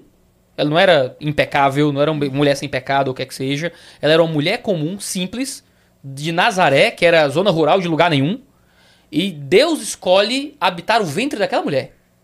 Isso é uma coisa muito, muito incrível. Ela levou o Deus no ventre dela. Por que ela, Ela foi criou- escolhida? eu- eu- essa, de novo, vai ser a, a diferença de resposta entre católicos e protestantes. Católicos vão argumentar que Maria era uma mulher especial. Ela era, foi concebida sem pecado e tudo mais. Mas eu acredito que foi uma forma de Deus demonstrar o que era o evangelho. Era Deus vindo para pessoas simples e comuns. De forma que Maria era uma mulher simples e comum e Deus soberanamente escolheu aquela mulher para fazer daquele ventre a morada de Deus por aquele tempo. Ela amamentou Deus, ela criou Deus, ela ensinou Deus a falar, sabe? A experiência que Maria teve também foi uma experiência muito difícil, porque ela teve que ver o filho dela ser crucificado numa cruz. né? Mil espadas atravessaram o seu coração, diz, diz o Evangelho de João, se não me engano. Ah, E também, assim, é, fico imaginando essa escolha, né? Se a gente Sim. imaginar assim, é, quem, já que a gente acredita nisso, eu creio nisso, que Sim. Deus conhece a todos nós mais do que nós mesmos, então Sim. sabia que seria a pessoa forte para isso, Sim. né? Que, que entregaria isso, que, né? A, a história da cruz que a gente pode carregar. é, e que também tinha ao seu lado A cruz para carregar também é uma, uma, Uma boa expressão. uma É. expressão. É, e que também tinha ao seu lado um parceiro que entenderia aquela situação, que era algo totalmente. Mas José demorou um pouquinho para entender. É. A história diz que quando Maria engravida a partir do Espírito Santo, José eh, planeja um divórcio, planeja largar Maria, né? E faz todo sentido, né? Eu tô aqui prometido em casamento, eles eram noivos na época, né? Na cultura judaica, o noivado era um casamento já. Era só o meio tempo entre a- a- o casamento e a consumação do casamento, o noivado. Então, se você largasse sua noiva, você já estava divorciando em tese. Ah, por mais que não houvesse a consumação física desse casamento. Então, quando ele a a noiva com, com Maria e ela engravida, ele diz, cara, foi Deus, né? Cla- Claro, o Espírito Santo, sei, Maria, tudo bem. Não é? Mas o texto é tão bonito porque ele diz que José planejava um, um. Não lembro o termo exato, mas é tipo um divórcio secreto. Deixá-la secretamente, coisa assim. O que significava no mundo antigo que ele ia chamar um rabino, duas testemunhas, ia divorciar só com eles dois e ir embora. A sociedade, o pessoal em volta não ia saber o que aconteceu. Não é? Vê, vê o tipo de, de homem que José foi. Ele nem quis difamar Maria. Ele nem quis que Maria ficasse vista por aí como. Talvez algumas pessoas interpretassem que José engravidou Maria e foi embora. E- Mas José não se importava de levar essa fama pra proteger Maria. Ele amava Maria de fato. E foi porque veio um anjo, então, e o anjo se revelou a José. E então aí José entendeu o que estava acontecendo. ali.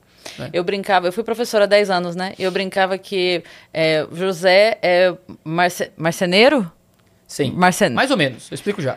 Tá, e, é, e aí então tem essa coisa, né? Eu falava assim que na verdade ele devia ser patrono dos professores. Que ele devia ser Colégio São José, há tantos anos cuidando do filho dos outros. É isso. Educando o filho dos outros. O termo diz que José era um tecton. Jesus era um tecton. Dá pra traduzir para marceneiro, mas ele era mais um, ele era mais um construtor. Ele provavelmente trabalhava mais com pedra do que com, com madeira. Sim. Tanto que o principal construtor era o arquitecton. Entendeu? Era o arquiteto. Era o, era o principal dos construtores. Né? Arqui é o principal de alguma coisa. Arqui-inimigo. Né? Uma coisa assim. Caramba, pareceu muito aquele vídeo daqueles irmãos que um irmão entra no quarto e começa a contar uma curiosidade aleatória, né? Aham. E a gente, hum, o- Pronto. ele era um tecton, então ele era um construtor. Então ele trabalhava com madeira também, mas também com pedra. Era uma coisa mais mista, assim. A ideia de um Jesus carpinteiro, né? Meio marceneiro, assim. Aham. é, Não era é, tanto carpinteiro, isso. Carpinteiro. carpinteiro, É, carpinteiro. Mas, mas é uma tradução possível também. É, né? Carpinteiro é também melhor mexia que marceneiro. Mas deveria ser pedagogo. Pedagogo. grande, grande Zé. então Maria Legal. é sua, sua favorita. Minha mulher favorita E- da Bíblia, com e certeza. Marta? Marta. Marta, ela era irmã de outra Maria. Que tem muitas Marias na Bíblia, é o nome mais comum na... É engraçado, Jesus era o nome comum, também no mundo antigo. Maria era o nome comum, José era o nome comum. Je- na verdade, Jesus, Jesus é a versão, hebra... é a versão grega de Josué. Jos- É. né? Em- Que a versão no hebraico seria Josué. Era um nome muito comum naquele tempo. E aí a gente tem a Marta e Maria, que eram duas irmãs, que Jesus tem contato com elas. Elas também eram parentes de, de Lázaro, que foi aquele ressuscitado no quarto dia ah, em João. A história é que elas têm, têm. Quando Jesus aparece, uma tenta cuidar da casa, cuidar das coisas ali pra ajudar Jesus, e a outra não quer saber de cuidar de nada. Senta aos pés de Jesus pra ouvir Jesus pregar. E aí a que tá cuidando da casa foi chateada, assim, ô, minha irmã tá mó preguiçosa aí, ouvindo pregação e tal, ele tem que limpar a louça aqui, sei lá o que é. E Jesus diz, olha, ela escolheu a boa parte. Ela escolheu a, a melhor parte, né? Você devia estar aqui sentada também. Ao invés de estar preocupada com tantos afazeres, você tinha que estar ouvindo também o que o seu mestre tem pra ensinar, né? O que é muito doido, porque nenhuma mulher no mundo antigo seria aceita por um rabino. Mulheres não poderiam fazer parte da escola judaica. E Jesus tem discípulas que sentam aos pés dele, que ele ensina também. Não é? O que mostra parte do processo de Jesus tratar as mulheres no antigo de uma forma que ninguém tratava. É. Perfeito. A gente tem perguntas na plataforma. Bora? né? Nossa, Iago, tá muito interessante. Ah, que cara. legal, fico feliz. Tá muito interessante. Vamos ver. Eu vou ao banheiro. Você lê a primeira? Pode ir, Boa. eu deixo. Fica à vontade, Vamos né? lá. A casa é sua. Boa. Vamos começar com essa aqui. Sheina mandou. Salve, salve, peregrinos! Tive o pri- privilégio de conhecer o pastor Iago em 2022 em Santo André. Gente boa demais e muito simples. Me tratou bem, mesmo após um vídeo meu de zoeira do Leia a Bíblia. Iago, teve alguma fake news maior do que aquela em que você cobrava 10 mil pra tirar uma foto e dar autógrafo? E Adão tinha umbigo? e Asa e Cris, é nítido que vocês não se dão bem, mas vocês são supimpa. Beijos. Ah, que legal. Um abraço, Sheina. Ah, nossa, eu lembro dela. Ela fez um vídeo me zoando com a musiquinha. Ela é gente boa demais. Ah, ah, ah, deixa eu falar da, da, da fake news depois do Adão, se Adão tinha umbigo. Pergunta de um milhão de dólares, né? Adão tinha umbigo. Boa. Ah, ela, ela, ela- começaram a espalhar por aí que eu cobrava pra pregar, sabe? Eu cobrava 10 mil reais pra ir nas igrejas e tal, coisa assim. Mas. Mas era 15? Mentira. Não, não, não. Fazendo um corte Eu aqui. acho que ninguém pagaria 10 mil reais pra pregar. Cá entre nós, eu acho que ninguém, ninguém pagaria isso, não. Co- cobrar é uma coisa, né? É, cobrar, né? Quem tem que cobrar é as pessoas pagarem. Mas eu nunca cobrei. Tem, existe uma prática entre alguns ambientes religiosos de pessoas que cobram valores específicos pra viajar e pra pregar, mas eu nunca fiz isso. Nunca cobrei nenhum real. Geralmente, quando eu viajo pra alguma igreja, quando me convidam, eu cobro os custos. Então, assim, ah, me manda passagem de avião, me manda um lugar pra eu dormir e, e- Alimentação. E me dá alimentação no dia, me dá o translado pra eu ir e voltar onde eu estiver, e é Sim. isso, né? Existe o costume de algumas igrejas de ofer- de ofertar alguma coisa pra você também, né? Então, manda algum dinheiro, tá? Sabe que você largou sua família em casa, às vezes é um jeito também da, de sustentar sua vida, e eles ofertam livremente um valor não combinado, assim, que eles queiram. Sim. Que às vezes é um pouquinho, às vezes é um pouco mais, né? Dependendo de cada comunidade. Mas eu nunca, nunca fiz isso, nunca cobrei nada, não. Sobre Adão ter umbigo. Adão foi criado adulto, né? Adão, ele já foi feito adulto. Isso até entra nas grandes polêmicas envolvendo a idade da Terra e coisas assim, né? Se você olhasse pra Adão recém-criado, ele pareceria ter, sei lá, o quê? 30 anos? O quê? Se eu olho pra Terra, ela parece velha, não é? Será que ela foi criada parecendo velha ou não? Aí vem aqueles debates, aí chama, chama o sacane pra Sim. isso, né? É. Mas o... ah, o umbigo é uma cicatriz, né? O umbigo é uma cicatriz do cordão umbilical. Adão foi criado com essa cicatriz do cordão umbilical, ele não tem cordão umbilical. Então Adão talvez não tivesse umbigo, Sim. porque ele não tinha cordão umbilical. Então, a partir de Adão e Eva que É, teve essa cicatriz. é a mesma lógica de que veio primeiro o ovo ou a galinha. É, a É. galinha. Porque Deus não falou cria esses animais em um ovo. É isso aí. É. É, Mas cria assim, esses animais. E a- assim, a, Sasha também nasceu sem alguma coisa?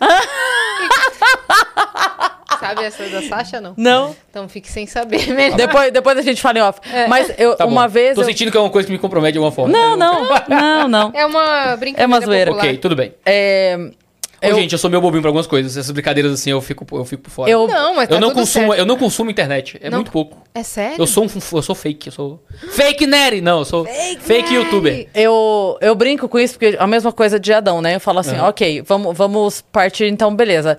Criou Adão, Adão tá primeiro, só tem ele. É prime, primeiro dia do Adão, primeiro dia, acabou, che- chegou Adão aqui. Opa. Duas da tarde, cheguei, cheguei, beleza. Aí Adão tá lá de boa, comeu uma frutinha, tá lá, descansou, brincou, beleza. Aí ele tá aqui de boa, aí ele começa a dar sono. Só que ele não sabe o que é dormir, né? Não existe o conceito ainda. Verdade. Aí eu fico pensando, a primeira vez que Adão dormiu, que ele achou que tava morrendo, que tava acabando, tipo assim, era só isso? Era só isso? Que eu não tô aguentando, eu não tô aguentando. Aí no dia seguinte acorda Adão, eita, voltei. É. Eu sempre fico pensando a primeira, tipo assim, o, o primeiro sono, Primeiro sonho de Adão. sabe? É tipo assim, aquele desespero de eu tô acabando. Eu tô acabando, não tô aguentando É, mais. o registro que nós temos do primeiro sonho de Adão foi pra quando, quando Deus foi criar a mulher. É, O, o registro que temos, não sabemos se Adão dormiu antes disso. Sim. Mas o único momento que é registrado que Adão dormiu foi quando Deus foi criar a mulher pra Adão. Sim. E aí imagina se foi assim, né? Ele, eita, primeiro sono, quando acordou tinha uma mulher lá. É. Que Ele- isso, né? E se- será, que, será que do segundo sono ele achou que ia ter outra? É, não sei. Quantas que ainda troca? tem? Deixa eu É. contar aqui. tem bastante, dá pra fazer algumas aí. É. Ó, Só que a bigamia só começou muito na frente na Bíblia. assim. Muito na o frente. que que começou na frente? Bigamia. Bigamia. Poligamia, bigamia não foi, não começou com Adão e Eva, né? Foi Sim. com a família de Caim, Mesmo tendo muita costela. mesmo sendo muita costela, não é? Ah, foi quando teve tem, tem no no relato antigo do Testamento tem a velha e famosa história de Caim e Abel, o irmão que mata o outro e tal. E quando Caim mata o irmão, Caim foge, vai pra outra terra como nômade, ah, e aí ele funda uma nova sociedade sem Deus, né? Ele tenta criar um novo Éden, né? Até o nome da cidade, que é Enoch, literalmente significa inauguração. Ele tá, Tá. querendo inaugurar um novo mundo. Mas pera, agora eu pirei aqui, calma. Sim. É, Adão e Eva. Caim e Mulher. Abel. Eu sei qual é a pergunta. Qual, quem é a mulher de, de Caim? É isso? Não, não, eu digo assim, Ah. tá, mas ele foi pra onde? Você não tinha. Que, que- Não, tinha criou um o mundo em volta. Tinha um mundo em volta, ele foi embora. Pra Então, longe. mas, mas não tinha criado Adão e Eva? Não, Deus criou Adão e Eva, certo? Ah. Os primeiros homens. Adão e Eva fazem coisas que vocês sabem o que é, e aí nascem crianças. Tá, certo? e vai em outro lugar surgiu outras Não, pessoas. não, tem essas crianças só. Ah. E tem filhas também. Meninas. As, me- as mulheres não são relatadas no livro de Gênesis, além de, de, de Eva. Eles não contavam mulheres em genealogias. Só os homens que eram o cabeça das famílias. Então haviam mulheres também, filhas de Adão e Eva. Tá. Então Caim casou com uma irmã, certamente. No mundo Ah. antigo você Entendi. tinha. ah, no, no começo da criação você tinha. Só tinha. Só tinha- família. É.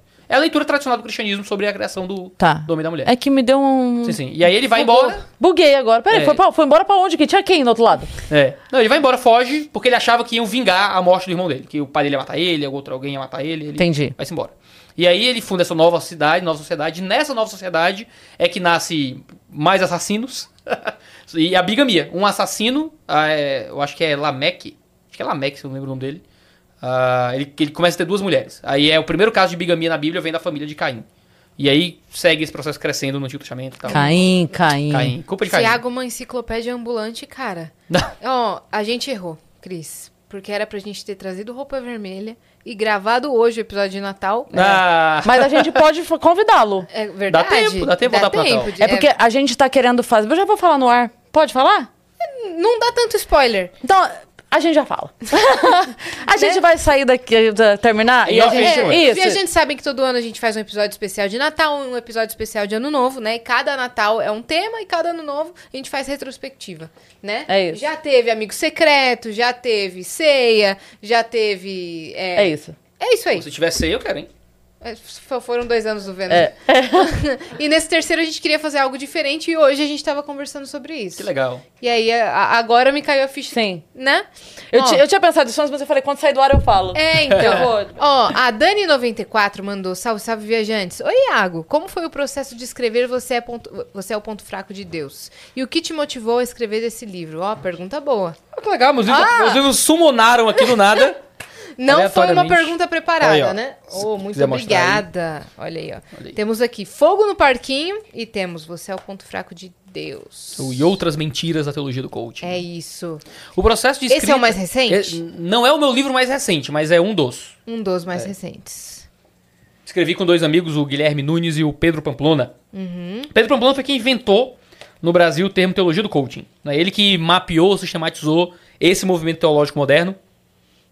A ideia desse livro veio justamente de tentar mapear e responder esse fenômeno tão, tão comum que se tornou endêmico no Brasil.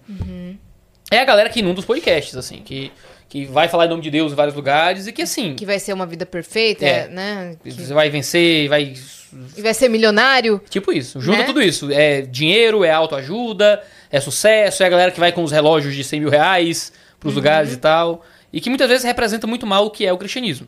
Né? Então a ideia de escrever esse livro foi justamente mostrar ah, o, o que é esse movimento, como ele está errado e o que, é que a Bíblia representa, ah, ah, como é que a Bíblia representa o verdadeiro cristianismo mesmo em suas dificuldades e em suas bênçãos. Né? Então, a primeiro, primeira parte do livro tem três, três capítulos, escrito pelo Pamplona, que é sobre o que é a teologia do coach, ele explica todo esse processo. A segunda parte do livro foi eu que escrevi, que se chama O Custo que Não Te Ensino a Calcular, que Jesus fala que a gente tem que aprender a calcular o custo do que é ser cristão. Você não vai para uma guerra sem saber quantos soldados vai mandar. Você não começa uma obra sem saber quanto vai custar. Você não vai, vem à fé sem pensar no que aquilo vai representar para você. Aí você né? juntou sua parte economista, né? Com a parte teóloga. É, mais ou menos. E aí tem a parte do Guilherme Nunes, que é, tá, quais são as verdadeiras promessas da vida cristã? O que é, o que, é que tem de bom, então? Não tem nada? É só dois sofrimento? Não, tem, tem promessas de verdade, Sim. de bênção, que, como é que elas são? E é a última parte do livro. Perfeito. E aproveitando o jabá, né? Onde é que a galera encontra esses livros? Tem na Iago? Amazon, tem nas melhores livrarias e lá na editora Mundo Cristão. Boa. Tinha que separar um cupom pros viajantes do Vênus, hein? Aí não Né? é comigo. Né? Vou falar. Cadê? Tem alguém da Mundo Cristão assistindo aí? Se tiver, me manda Galera um... da editora, vamos fazer aí. É, vamos ver, vamos ver. Se Né? eles mandarem pra mim um inbox aí, eu digo alguma coisa. Boa. Esses e os outros 16 livros estão Estão tudo na disponíveis, Amazon. né? Estão todos na tudo Amazon. na Amazon, só ir Então lá. é isso, vocês podem conferir, tá bom? Vou deixar aqui ver se alguém da Mundo Cristão fala comigo, aí eu digo alguma coisa. Boa. Tem mais uma mensagem que chegou, Peraí. do Miguel. Ai, meu Deus. Que hora celular? Tá bom, abriu. Essa foi muito boa, que ele mandou agora. Vamos ver. Ih, A, a- a piada, eu digo. Ele sempre manda um trocadilho. Miguel Fernandes mandou. Salve, salve, viajantes. As mulheres são de Vênus e os Iagos são de Martins.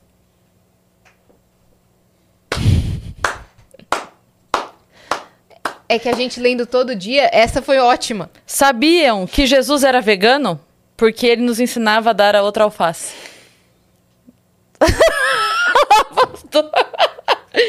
E sabe por que, é que você não pode comer a Bíblia?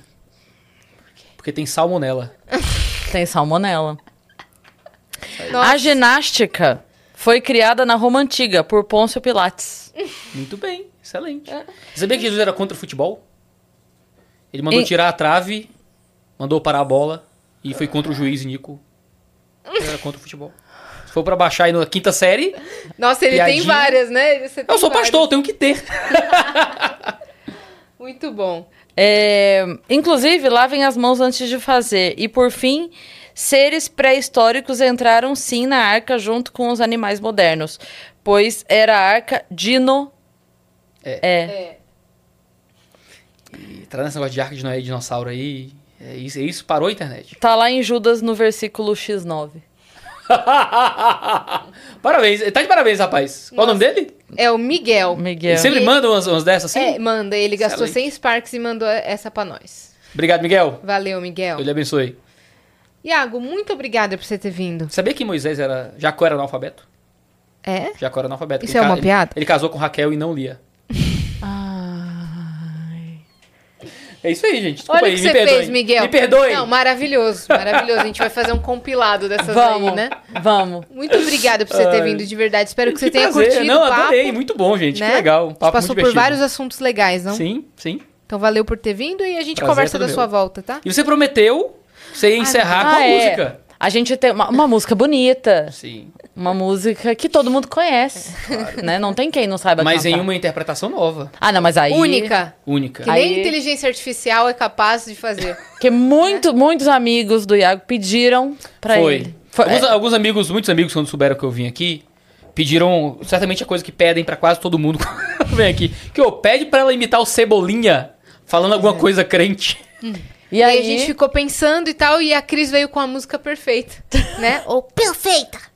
Entra na minha casa, entra na minha vida, mexe com minha estrutura, sala todas as feridas. Eu teve um R aí. Ensina teu santidade, que ela ama somente a ti, porque o Senhor é o meu bem maior. Faz um milagre em mim.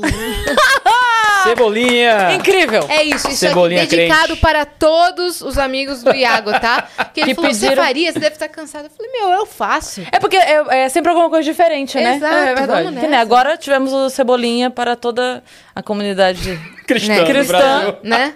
É isso, tá bom? Um abraço, Regis Danese. Um abraço. da música. Legis, né? Legis. Legis.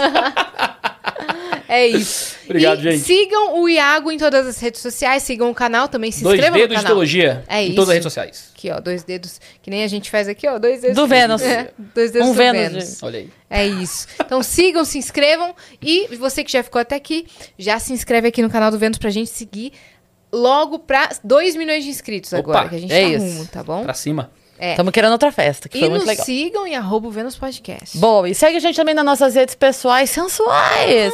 Cris Paiva com dois S e Asiacine, segue a gente lá. Hoje era gospel, Cris. Ah, então nossas redes sociais só. nossas redes sensuais e espirituais. Amém. Espirituais. Amém. Vou orar pela senhora. É isso. Até a próxima. Valeu.